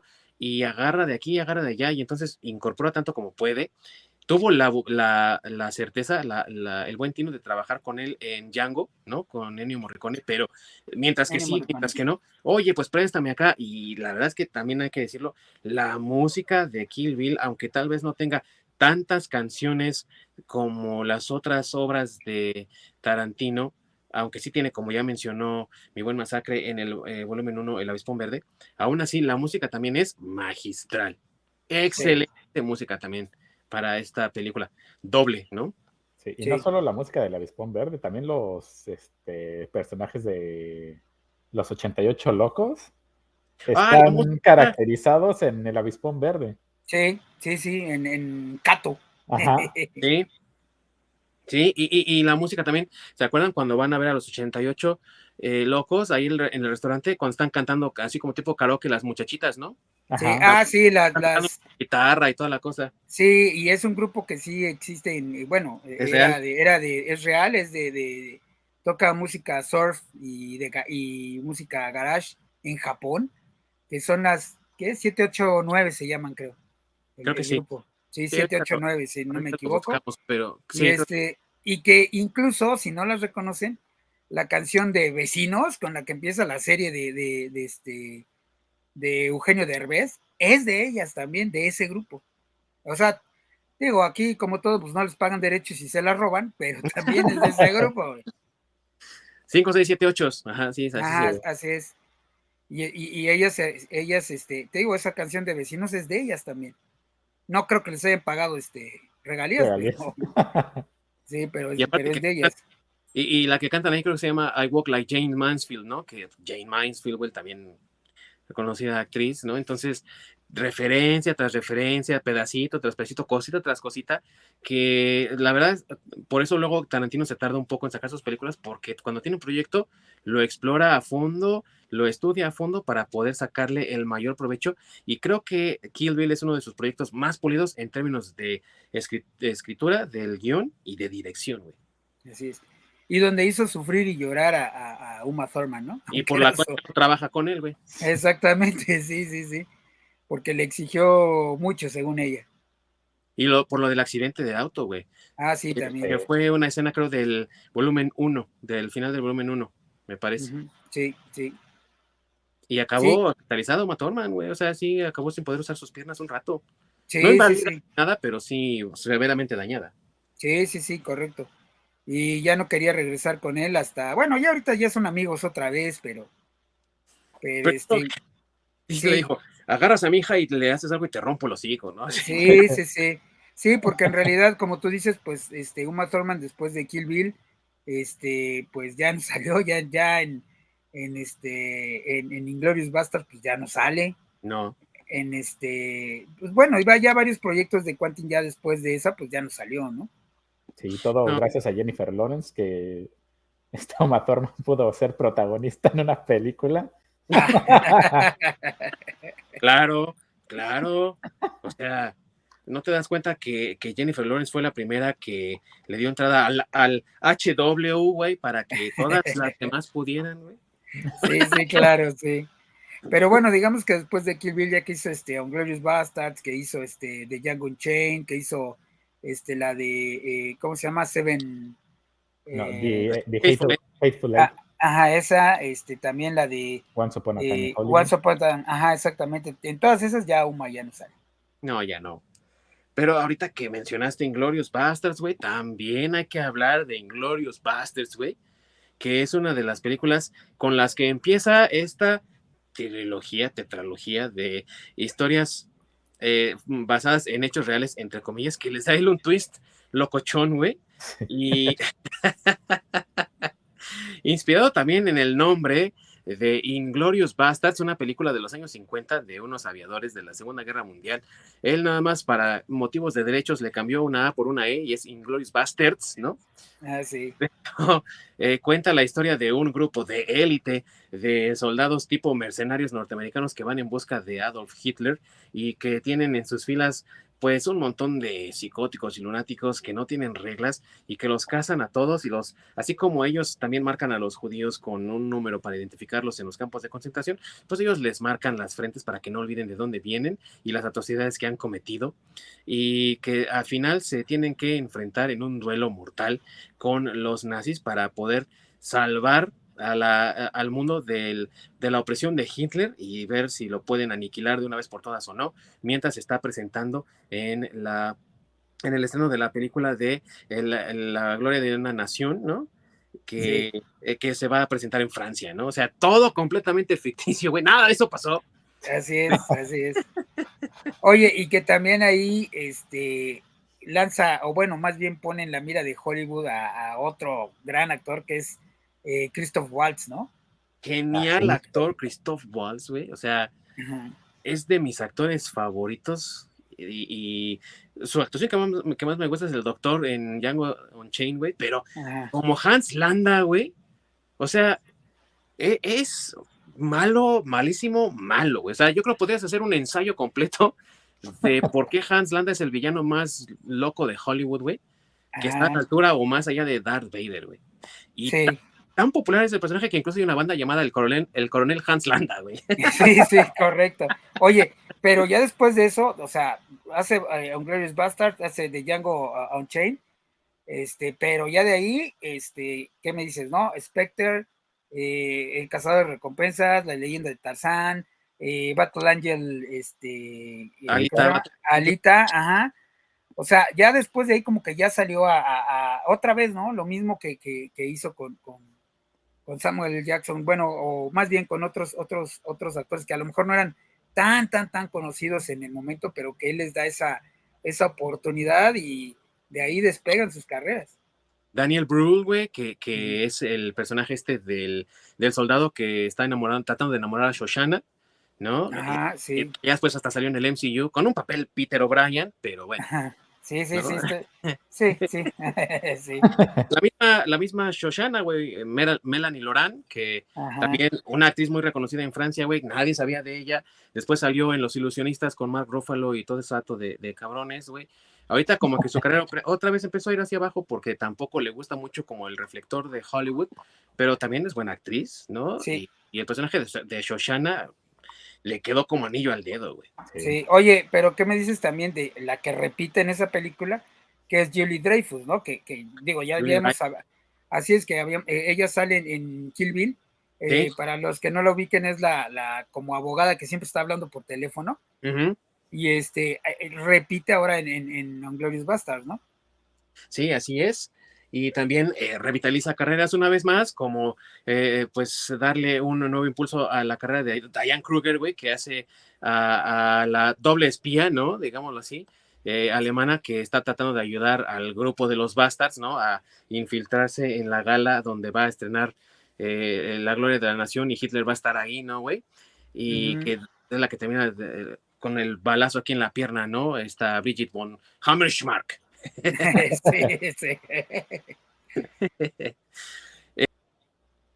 Eh, creo que también revitalizó la carrera de, No, lanzó la carrera de Michael Fassbender, güey. Magneto. Ah, sí, sí. Ah, sí, sí, sí, tienes razón, tienes razón. Sí, sí, también ahí es de las primeras películas donde le dan un papel este importante, ¿no? así es. Porque digo, ya, o sea, él ya venía de hacer otras películas, pero una vez más, ¿no? Como que trabajar con Quantin lo pone en el, en el este, en, otra vez como, pues en la mira de Hollywood, no sé cómo decirlo. Sí, que empiezan a voltear a ver y dicen, a ver, a ver, a ver este güey, y salió ya después como Magneto, y ¿qué me dices ahora? Su carrera ya está pues más que cimentada, ¿no? Sí. Sí, sí, sí, claro, ya ahorita ya ha salido en este, digo, en infinidad, ¿no? Aparte de los X-Men, pues, eh, no sé, 12 años de esclavitud también ahí salen. Sí, también. En este, Macbeth, en Steve Jobs. Ah, bueno, en Assassin's Creed, él es, él es, él es, este, él es el protagonista. Ajá, sí, exactamente, o sea, también igual, o sea, de ahí ya despegan sus carreras, pues. Sí, y eh, ni qué decir también de eh, caracterizaciones que si tú no lees los créditos, dices, ah, cabrón, ¿a poco si era? ¿Quién reconoció a Michael Myers, güey, como un general güey? Está ah, bien, ¿eh? A lo mejor no disparó su carrera, güey, pero. Sí, no, nadie lo. Sí, sí, si no lo lees, no te, no te imaginas que es Mike Myers. Bueno, yo Mike Myers no me lo imagino en otro papel que no sé, este. Wayne. Ajá, Wayne, o, este, o el, ¿cómo se llama? El, Powers. no, el, Ah, bueno, Steve Powers. No, no, no, el villano de. de, de... Ah, este. Ah, Doctor ah. Eh, no, pero ¿cómo se llama el doctor qué? Eh, eh, donde tiene a Minimi. El sí. doctor, ¿cómo se llama? De Austin Powers. Sí, sí, de Austin Powers. ¿Pero cómo se llama el personaje? ¿El doctor qué? Doctor Evil, ¿no? ¿Se llama? Ah, Doctor Evil, sí, tienes razón, Doctor Evil. Sí, sí, sí. sí Entonces, bueno, también sale la película de Queen y tampoco nadie lo reconoció, güey. Sí, güey, pero porque estaba súper maquillado, güey. O sea, sí, sí, sí, sí, sí. Y eh, también es una película que aparte de que se agarra sus eh, viajes mentales y Hitler, señoras y señores, les lamento informales, no se envenenó, no se suicidó, ese cabrón voló en pedazos en Francia. Sí, sí, sí. Sí, lo bastardearon. Sí, güey. Eh, pero cuida también mucho de los detalles de la ubicación, cuida los detalles, la granja francesa, güey, donde inicia, donde vemos la maldad pura de Hans Landa, güey. O sea, la forma en la que está construida la granja en medio de la nada es una granja lechera que está escondiendo judíos, güey, abajo, porque ¿en dónde más los escondes? En una, en una choza, güey. O sea, cuida los detalles de la producción, cuida los detalles de... Si, si alguien se ha fijado en el traje de gala del del soldado que eh, eh, Frederick Sola, te das cuenta de que tiene un montón de detalles propios de la época, güey. El traje de Hans Landa es, está pero hecho así a la medida, güey, con todos los detalles. O sea, cuida mucho la parte histórica, a pesar de que después va a botar todo por la ventana, güey. Y al diablo la historia, güey, toma. Pero en cuanto a los detalles, es, es, que eso es lo que le da mucho a la película cuidar esos, pequeños detalles que a fin de cuentas a lo mejor mucha gente no los, no los toma en cuenta no los ve, pero sí luego empieza a analizar la película y los empieza a notar. Sí. Simplemente sin hacerle mucho análisis a la película, el hecho de cómo decir tres, güey. Que sí, en efecto, así se dice en Europa tres, ¿no? O sea, como, como lo hacen los alemanes. Y ellos lo manejan como, es que ese es el tres nazi. No, güey.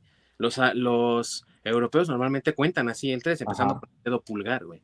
¿Y qué hacemos más para acá del charco? Pues de otras formas, ¿no? Mm. No empezamos. ya sea que empezamos así o simplemente así. O así, sí, o, o así, ¿no? Entonces, eh, ese tipo de cosas, esos, esos detallitos que cuida precisamente Tarantino y que te aseguro que en Europa cuando la vieron dijeron, este ya valió madre. y tú te quedas así a la primera, güey, ¿qué pasó, güey? ¿Qué pasó? ¿Por qué? ¿Cómo los, cómo los descubrió, güey? ¿En qué momento, no? Sí, sí, sí. Hasta que el personaje de Diane Kruger lo explica. Así es. Oye, y también, este, digo, cabe mencionar que, que Glorious Bastards es donde empieza a trabajar con Brad Pitt. Aparte también, su nuevo actor fetiche. Sí, y quedó muy contento y muy satisfecho con la actuación de Pitt. Y obviamente también el buen Brad Pitt dijo, pues es que sí, me gustó trabajar con Tarantino y ha hecho varios papeles con él. Ya con este de Once Upon a Time es su cuarto, ¿verdad? Me parece. No, su tercero. No, el tercero, ajá, sí, el tercero, según yo. Sí. Entonces eh, eh, se ha convertido en esa nueva vez, eh, nuevamente esa mancuerna que ya habíamos mencionado tenía con Samuel Jackson, ¿no? bueno, es que, digo, aquí no trajo a Samuel L. Jackson porque pues, sí, no encajaba, ¿no? sí, bueno, sí, claro. pudo haber encajado, eso sí, no le quitaba nada. Pues, pues sí, también. Exactamente, ¿no? sí, pero sí hubiera estado medio raro, ¿no? Digo yo. Sí. Pero eh, volviendo a cómo cuenta las historias también Tarantino utilizando los personajes, pues me gustaría otra vez mencionar la escena inicial de la película donde Hans Landa visita la granja lechera en Francia porque es conocido como un judíos, ¿no? Y la forma en la que llega muy amable, muy tranquilo y simplemente su amabilidad excesiva pone con los pelos eh, de punta a toda la familia, ¿no? Al papá, a las hijas y todo así como que ching, ¿qué hacemos, güey, no? Y la este presión psicológica que, le imprime. Es exactamente eso. Y sí, todo, todo eso tiene mucho que ver con los diálogos que escribe Tarantino, es cierto, con el desarrollo del personaje, también es cierto, pero lo que hacía mi buen masacre, la actuación de Christoph Waltz, es lo que te vende el trato completamente. Sí. Y lo vuelves a ver ya después en la película, cuando Shoshana lo ve una vez más, ya escondida en, París, bajo el nombre de Mimie, ¿no? La señorita Mimie, y le ofrece el strudel de manzana ahí en el café francés, güey. Y ella, él está hablando con ella, ella con todo el miedo de que este cabrón ya me descubrió, me va a matar, y él lo único que quiere saber es las dimensiones del recinto, si es apropiado, cuántas personas puede albergar, para conocer todos los detalles de seguridad, si se puede o no hacer la gala ahí y que Hitler pueda aparecer ahí, ¿no? Entonces, es esa tensión de que sabes que este güey es malo, y todavía cuando dice, hay algo más, se me olvidó. Y se, y se le queda viendo así a Shoshana, güey. Dices, ya, güey, la va a matar. no, no se me olvidó, güey. o sea, esos cambios de humor que tiene el personaje de Christoph Waltz. Qué gran personaje, güey. Y qué forma de narrar y de mover la historia y de poner aparte al espectador en tensión con un personaje así, güey. Exacto. Y la fluidez con lo que lo hace, además. Porque eso es completa actuación y, que logra perfectamente que lo odies, güey. Totalmente, güey. O sea, odias a Hans Landa con todo el corazón, güey. Así es. Yo creo que más que odias a Joffrey Baratheon, güey. no, no, a Joffrey Baratheon también, eh, digo, actorado, eh, o sea, e, ese, digo, hay que hacer también un programa sobre eso, pero sí, güey. Eh, también fue un tan buen personaje que hizo que el actor se retirara porque en la calle le lo trataban del nabo, güey, porque por el odio que le tenía al personaje, que pues es un personaje, el actor no es así. Lina Headey, güey, que hace hacer si sigue siendo odiada por un montón de gente, güey. Sí, y es la persona más dulce del mundo. Sí, sí, sí, sí. Entonces esas son actuaciones, son, o sea, convencen a la gente de, la maldad del personaje. Y, eso es una, para mí eso es una, eh, significa que es una, una, una actuación muy bien, o sea, es más, ni muy bien, excelentemente logrado. Magistral.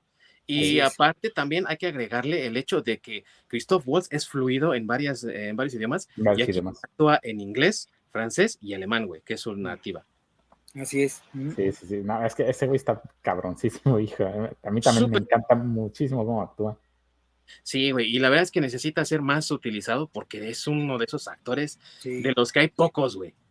Sí. Lo que pasa es que también ya está grande, desafortunadamente ya llegó algo grande a, a, bueno, a destacar en, la actuación, entonces pues hay pocos papeles para alguien como él. Sí, esa es también una desventaja, pero de que es un actorazo, es un, un actorazo. Sí, ojalá hubiera llegado más eh, temprano a, destacar, porque yo estoy seguro que tendría muchos más papeles en Hollywood. Totalmente. Pero aún así se le puede sacar mucho jugo. Ah, claro que sí, pero, pero lo que es complicado es que Mm, para, digo, y lo han dicho los mismos actores, ya para los actores de, cierta edad, pues ya es un poco difícil encontrar papeles. Lo triste es que ni siquiera recibió una nominación al Oscar, o sea, eh, recibió un premio en el Festival de Cannes, porque ya ven que también luego Tarantino está en sus películas ahí, ¿no? En el Festival de, Ah, pues porque es, eh, porque es parte del jurado, no sé si sabías, pero es parte del jurado. Pero yo creo que... No todas las ahí, entonces, eh, cuando no está, perdón.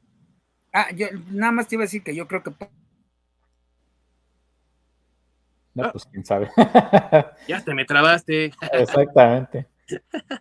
No, este, un detalle hablando de todos estos tributos y los detalles que utiliza Tarantino.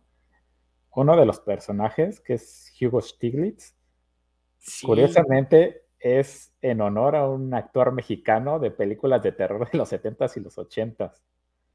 Me encantó ese, ese pequeño dato que haya incluido a ese personaje como tal. Sí, eh, eh, eh, son los tipos de referencias que hace este Tarantino Y ahorita estaba queriendo revisar a ver si había ganado algo de, en actuación. Y fíjate que sí ganó eh, Christoph Waltz para, para mejor actor. Y la verdad es que sí, güey, se lo merecía. Se lo merecía totalmente, güey. El Oscar, qué bueno, güey. Pero también, como dices tú, eh, actores como el que hace a Hugo Stiglitz, el mismo Brad Pitt, güey, o sea, su, su, actuación así superior, güey. Melanie Laurent, la verdad es que a mí me gusta cómo actúa en esta película. La de los ilusionistas no me gustó mucho, a lo mejor su actuación, porque también está ya muy limitada, pero definitivamente aquí es una super actuación y, güey, qué decir de Diane Kruger, güey. Eh, creo que está muy bien actuada, muy bien trabajada y qué pena, la verdad, que, que no tenga más, más reconocimiento porque, o sea, es una película, si no es de mis favoritas de Tarantino, mm, perdón, mi favorita, por lo menos sí, de mis favoritas sí es. Sí, es que es, la verdad tiene de todo, tiene esos momentos donde te pone tenso, donde te ríes, tiene acción, tiene gore, o sea, tiene muchos elementos que complementan a la película, entonces te la pasa súper bien. Por eso la hace una excelente película. Y esa referencia también al final, autorreferencia que se hace Tarantino, ¿no? De cuando eh, Brad Pitt le marca la esvástica al personaje de Christoph Waltz aquí en la frente y le dice, este güey, no, no, la verdad es que se mejora cada vez más, ¿no? Como diciendo, güey, yo también me he mejorado, ¿no? En cómo he trabajado mis historias ahora y ya no cuento las historias de la misma forma. Entonces, creo que es también eh, parte de reconocer el trabajo y el talento de Tarantino y que esta película, la verdad, es magistral, güey. Y comienza muy bien para sus narrativas de historia alterada, ¿no? Sí. Pues es que, bueno, lo que te digo, o sea, como que Quentin, él, él tal cual, como que Hollywood no lo quiere. Bueno, a lo mejor también ahorita ya influye lo que comentamos al principio, que era muy amigo de esta persona, este, así es del HW, pero aún así, aun, cuando él estaba en el poder, eh, eh, pues aún así a, Tarantino nunca lo han nominado. O sea, bueno, nominan, por ejemplo, la de guion o, actor como a Christopher eh, Waltz, pero. Ajá, como a Christopher Waltz, perdón, pero en realidad a, a Quentin no. A Quentin como director o como no sé, como actor, cuando ha salido en, sus películas, los cameos, no sé, como, como en otro, como que en los premios importantes no aparece. No. No, pero la verdad es que ni falta le hace, como decías tú, porque pues el reconocimiento lo tiene con la gente y cuando sus películas tienen un presupuesto de 30 millones, güey, y hacen 200 millones en taquilla, güey. O sea, sí, exactamente. sí, no, pues, sí, seguramente a él le van a dar algún pinche Oscar póstumo, ya sabes, o, bueno, de esos de honoríficos en algún momento, pero sí realmente como que él con la academia no se lleva bien, ¿eh? Pero pues al ratito, en 20 años, pregúntale a esas generaciones quiénes son los rusos y no, se, no van a tener ni puta idea de quiénes son. Y pregúntales quién, quién es Tarantino y lo más seguro es que te vayan a, nombrar por lo menos una película. Sí, güey. Oye, y hablando de una película, güey, ¿qué película sería la que ustedes le recomendarían a alguien ver, güey, de Tarantino? Que dijeras, no, si tuvieras nada más una película por ver de él, ¿cuál recomendarían? Yo la primera, Reservoir Dogs. Excelente selección, güey. Y, y, yo, y yo diría que esa porque realmente es donde, aunque, aunque le faltó eh, madurez, si quieres verlo así, este, refleja mucho de los aspectos que Tarantino después este, eh, presentó en sus demás películas. O sea, una historia no lineal, el punto de vista de varios personajes eh, sobre la misma historia, este, personajes con nombres ambiguos, porque ahí todos son Mr. Colorcitos, güey. Este, o sea, a nadie, utilizan su, su, bueno, creo que nada más al final, pero eh, a nadie utilizan, digamos así, su, su, su, su nombre real y también un plot donde, como tú dices, están buscando algo que en realidad eh, pues pasa a segundo, a segundo término, ¿no? Porque están buscando primero este eh, quién los traicionó, bueno, no, quién los traicionó, más bien primero están eh, que en el asalto al banco, ¿no? Y que primero están buscando, van a buscarlos quién fue. Ah, bueno, porque también no lo mencionamos, pero ahí sale el hermano de Sean Penn, que ya falleció, que también sale en Footloose. Sí, cierto y que él, es el, mafioso que, realmente planea todo eso. Y este, pero él infiltra a alguien, ¿no? o sea, vamos, esa película tiene como varios plots que después utilizó Tarantino en sus siguientes películas. Entonces yo recomendaría a alguien que preguntara que o, que quisiera empezarle a entrar por Tarantino si fuera solo una película, Reservoir Dogs. ¿Y tú, mi querido Ork? Híjole, está complicado. Está cabrón, ¿eh? Es que sí, sí está complicado elegir una, porque no sé si Kill Bill se me hace que es la película más completa que tiene hasta ahorita. A lo mejor sería Kill Bill. ¿eh? El, volumen 1 y volumen 2 es como una sola. Las dos que se la avienten de una vez, ¿no? Sí, se, me hace que sí, esa se me hace como la más completa. Y la que abarca también más personajes, eh, porque Inglourious Basterds tiene un montón, pero que abarca más personajes que interactúan con la, con la trama y que mueven la trama también. Exactamente, y se ve obviamente más pulido de Perros de Reserva, Pulp Fiction, Jackie Brown y demás. Ya se nota muchísimo más pulido. Sí, tienes razón. Yo creo que en mi caso también está muy difícil, la verdad, pero híjole, yo creo que yo recomendaría Django sin cadenas, güey, porque es de las películas que más me ha gustado de Tarantino, güey. Tal vez mucho por la actuación de Christoph Waltz como el doctor, te digo.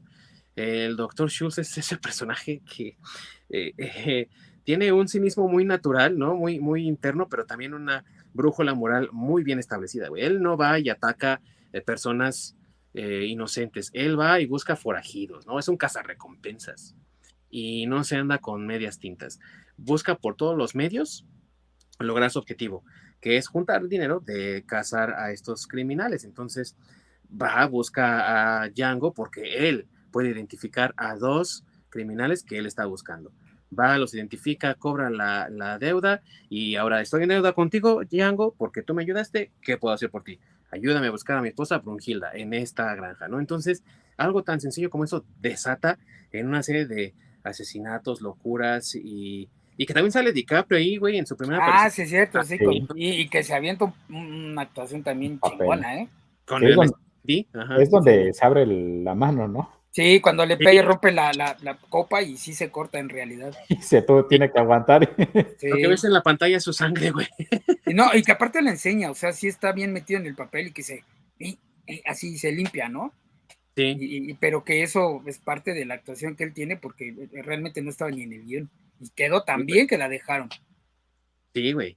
Y la brutalidad de, pues, el trato que tenían las personas, los esclavos en aquella época, y la, manera en la que también eh, actúa Jamie Foxx. A mí no me parece que Jamie Foxx sea de esos actores así de wow, güey, súper consagrados. Ya sé que ganó el Oscar por Rey, ¿no? Interpretando a Ray Charles, pero no siento que sea tan. Y, y sin embargo, hace un excelente trabajo aquí, yo creo también por, pues, estar ahí con otros titanes de la actuación como fue el buen eh, Brad Pitt, Christoph Waltz mismo, ¿no? Y otros tantos, creo que le ayuda mucho. Y qué decir del personaje de Samuel Jackson, güey, o sea. Sí, sí, sí, Genial personaje, güey. Que incluso cuando ya ahí bien baleado, ¡ah, motherfucker! Ya sí, sí, sí. Yo creo que la pregunta que hiciste más bien sería cuál recomendarías menos y creo que todos coincidiríamos en Jackie Brown. Creo, que sí, güey. Fíjate que sí, incluso, incluso la recomendaría menos que Dead Proof, güey. Sí, bueno, es que Dead Proof no es mala, güey. No, a mí me gustó un montón Dead Proof. A mí también me gusta mucho Dead Proof. No es mala, pero, pero, no sé, güey, no, no me gusta tanto como me gusta, por ejemplo, eh, o, como me gustan otras películas de él, güey. O sea, sí me gustó, pero no diría yo que, ay, güey, ¿no? O sea, bueno, es que cada quien puede tener a lo mejor la que tal vez no te guste tanto. Pues digo, creo que todos pensamos que Jackie Brown es como la más, más, floja. Pero, pero por ejemplo, también en mi opinión, la de, en mi opinión, repito, este, la de 1968 se llama, ¿cómo? Eh, bueno, esta donde hace, sí, What's Upon a Time en Hollywood, esa, mira. Este, a mí tampoco se me hace tan buena, o sea, no se me hace mala, repito pero digamos que también sería como la segunda que menos me gusta de Tarantino. Sí. Sí, también creo que tiene mucho que ver con gustos, pero es que, ¿sabes qué? Tengo sentimientos encontrados con Dead Proof, güey, porque me encanta la actuación de, de, por supuesto, de Cole Russell. pero las otras chicas no me acaban de convencer. Y eso que una es la hija de Cindy Poitier, güey. Sí. A mí, al contrario, me gusta muchísimo el tributo que le hizo a la doble de acción de Oma Thurman. Oh, sí, eh, eh, eh, pero eso es en la segunda parte de la película, güey. Y, la primera parte, y, esa es más cortita, güey. Y la primera parte tiene a las otras chicas, que esas no me terminaron de convencer, güey. A pesar de que tuvieron la muerte más horrible, güey. Y como que se, se, desarrolla más tiempo con ellas y se explora más el personaje, el lado siniestro de Kurt Russell, güey. Creo que la segunda parte de la película está mucho mejor que la primera parte. Ah, Entonces, tal vez por eso sea que no la recomiendo yo tanto, pero no es mala, güey. Sí, no. Jackie Brown es así, es un anime. Sí, pues te digo, yo creo que todos coincidimos que Jackie Brown es la, más malita. Menos la actuación de, Samuel Jackson y también de este señor que siempre se me olvida su nombre, güey, que hizo a Ed Galbraith en, Breaking Bad, güey. El, que, el, hombre de, las, de las aspiradoras, güey. Que es el que se enamora del personaje de Pam Greer. Ah, este. Ay, eh, Ah, maldita Me olvidó su nombre, güey, pero es, ese güey es el que hizo a Ed Galbraith, que es el que, el hombre de las aspiradoras en Breaking Bad, güey, que lo saca, ¿no? Les da sus identidades a todos. Sí. Y él es el que hace. no tampoco cómo se llama ese actor. Pero es el que hace el enamorado de, de, Jackie Brown, precisamente, güey. El que la ayuda al final. Sí, sí, sí. Sí. Bueno, es que, es que repito, o sea, no, es la más malita en cuanto a, la trama, pero en cuanto a reparto, pues, o sea, tienes a, Samuel Jackson, Robert De Niro, Brigitte Fonda, Danny DeVito, Michael Keaton, este, Chris Tucker, o sea, en cuanto a reparto, pues está bastante bien. Está Tom Lister Jr., ¿no? Es, es el que, bueno, el negro así como mamado. Tony Curtis, creo que también por ahí sale. Eh, Robert Forster, güey, se llama. Robert Forster. Es, e, él es el que hace al personaje de, de, Max, que se enamora de Jackie, y su compañero ah. bien como... o sea, eh, sí, es que está llena de buenos actores, pero sí tiene sus... Jane Fonda, güey, ¿no? Es esta muchacha que es... Bridget Fonda, perdón, la que se enamora. Bridget Fonda. Del personaje de, Robert De Niro. Ajá, sí, exactamente. O sea, es lo que te digo, o sea, eh, o sea, en cuanto a reparto, pues tiene un repartazo, pero creo que es la más chafa de, de, las que tiene Quantin. Es más, yo creo que es, de hecho, así como que hasta la más chafa, que creo que ya de ahí el único que vuelve a repetir en películas de Tarantino es este Samuel L. Jackson, porque ya de ahí fuera los demás que yo recuerdo ya no salen con Tarantino. No, ya no. Solo Sam Jackson, tienes razón. Pues bueno, amigos, se nos está acabando el tiempo y no alcanzamos a cubrir nada, güey. Pero bueno, dejamos una segunda parte ahí para el rato, ¿no? Para otra ocasión. Como ven, para hablar de las otras. Faltaron, güey, incluso de Jackie Brown, güey. Hay que hablar de ella también, güey. Pues y de perros de reserva, pues sin darle bien. Y, hay que hablar de Reservoir Dogs, güey, también, sí. Y por supuesto, hablar de esa joya que es Django sin cadenas, güey, y de, Dead Proof también. Sí, claro. todas esas, güey, sí. Yo creo que va a haber parte 3. Oye, y, por cierto, este, tan, tan es así, bueno, para los que preguntan que por qué a lo mejor estamos haciendo un, programa sobre Quentin Tarantino, porque, pues queremos. porque todo esto que, bueno, sí, aparte de porque queremos, pues porque todo, porque estas, este, todo esto que hemos platicado que ha logrado Quentin es solo con nueve películas. Sí, güey. De las cuales yo sí las todas, güey. Creo que es el único director que he visto toda su filmografía entera, güey. Sí, yo también. ¿Ustedes, ¿Ustedes qué escena es la que definirían así como la que se les hace su favorita? Ah, bueno, Eso sí está. Está si estuvo difícil, si estuvo difícil este, decir cuál, cuál es tu película más Quantin, por decirlo así, güey. Pues, Pero la ¿cuál, es, ¿Cuál sería la escena, güey? Está más difícil, güey. No, no sé. Yo no, sí, yo no sé, güey. Sí, hay un chorro. E incluso donde aparece, donde aparece él, o sea, él, él, tiene, aunque tiene escenas donde aparece muy poquito, son escenas memorables. Ya dije una, la, por ejemplo, donde hablan de, Top Gun, por ejemplo. Cuando les está sirviendo los tragos en Dead Proof, güey. También, ajá. Cuando baila la chica esta de Dead Proof, que es cuando baila la canción de Down in México, que también se volvió así como. O, cuando también en Cuando le echan gasolina en Reservoir 2, güey. Cuando, echa gasolina a los dogs. Ajá, cuando, cuando está en, bueno, en Pulp Fiction, cuando está atravesando la, la avenida Bruce Willis. Ah, y sí. Se queda viendo a, o sea, e, este, digo, esa escena también, o la que ya dijiste también de, de Django Chain, cuando le están disparando a Samuel L. Jackson, entonces está en el piso ahí, y que donde se le rompe, se le rompe la copa a, a, este Leonardo, que también ya la dijimos. Este, o sabes cuál también, güey, cuando le dicen a la Marmi, a la, a la, a la negrita que cuida la casa, güey, que dice, despídete de la señora, hasta luego, señora, y le dispara y sale volando, güey, hasta el otro lado de la sí, sí, sí, sí, o, o, o, cuando le dan los latigazos a, a los, a los capataces, güey. Ah, sí, güey, a los Little Brothers, sí, güey, también. Así es, o cuando, o sea, es que hay muchas, güey, o sea, hay muchas escenas en diferentes películas. cuando, le, cuando le dan los batazos, este, en la de Unglorious Bastard, cuando le dan los batazos al nazi. El, el, oso judío.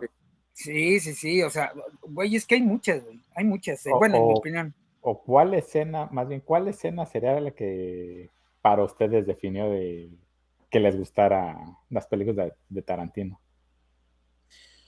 Uy, pues. no bueno, me pero. yo la que... película que vi fue la de Kill Bill, güey. Pero. Y, a mí me dejó encantado, güey. Kill Bill volumen 1. Pero cuando vi la escena donde eh, Vincent y Jules van a agarrar a los güeyes que tratan de engañar a Marcelus, güey, toda esa escena me dejó encantado, güey. Entonces está también muy difícil. Sí, bueno, vuelvo a lo mismo. También me gusta este, cuando baila. Oh, ya se cortó. Bueno, para mí ya se cortó. Sí, es que estaba cantando por ahí con autotune. Razón. ya te me trabó. y ya nos tenemos que retirar porque ya nos. Ya, ya, ya, ya, ah, perdón. Sí, amigo, no te preocupes. Pues vamos a dejarlo hasta aquí, amigos, y les prometemos otro programa especial de Tarantino, porque sí, se pone buena la plática. Y hay mucho de qué hablar de este director, uno de los grandes, uno de mis favoritos y creo que también de mis amigos. Pero júntense con nosotros la próxima semana porque vamos a hablar de lo que ha definido al mundo del cómic desde su fundación, porque vamos a hablar del hombre de acero que cumple este mes 85 añotes. ¿Lo puedes creer, mi querido amigo Ork? 85 años nada más. Ya es todo un veterano. Ya casi alcanza el masacre. Ah. no es cierto, amigo. Ah, ya se congeló otra vez. Así que se va a poner bueno porque vamos a hablar del primer superhéroe y el que, gracias al cual tenemos hoy tanta variedad de superhéroes, tanta variedad de cómics. Y hay que decirlo, amigo, yo creo que gracias a él es que hoy en día, hoy nosotros, estas generaciones nuevas y los que vienen después de nosotros, pueden seguir disfrutando del el cómic. ¿no? Sí. Sí, un personaje icónico. Así Así que vamos a hablar de Superman así, amigos, no se lo pierdan, va a estar bueno porque vamos a hablar de su origen, de sus historias, de los cómics que lo definieron, los cómics que lo destruyeron, de las películas, vamos a hablar de todo de este personaje, quién lo ha hecho mejor y vamos a discutir quién es el mejor Superman de toda la historia. ¿Y por qué es Christopher Reeves? por supuesto. Y bueno amigos, pues hemos llegado hasta el final. Muchas gracias por su preferencia y su atención. Recuerden que nos pueden dejar sus comentarios acerca de qué plataformas les gustaría que nosotros exploráramos, donde nos puedan encontrar con mayor facilidad en, nuestros, en nuestras redes sociales de Desde el Nirvana Podcast en Facebook y Twitter y que nos pueden encontrar en la repetición también, como dice mi buen Orc, en YouTube, ahí en los archivos. Y los esperamos la próxima semana. Muchas gracias por su atención y los esperamos. Córrela, mi querido Orc.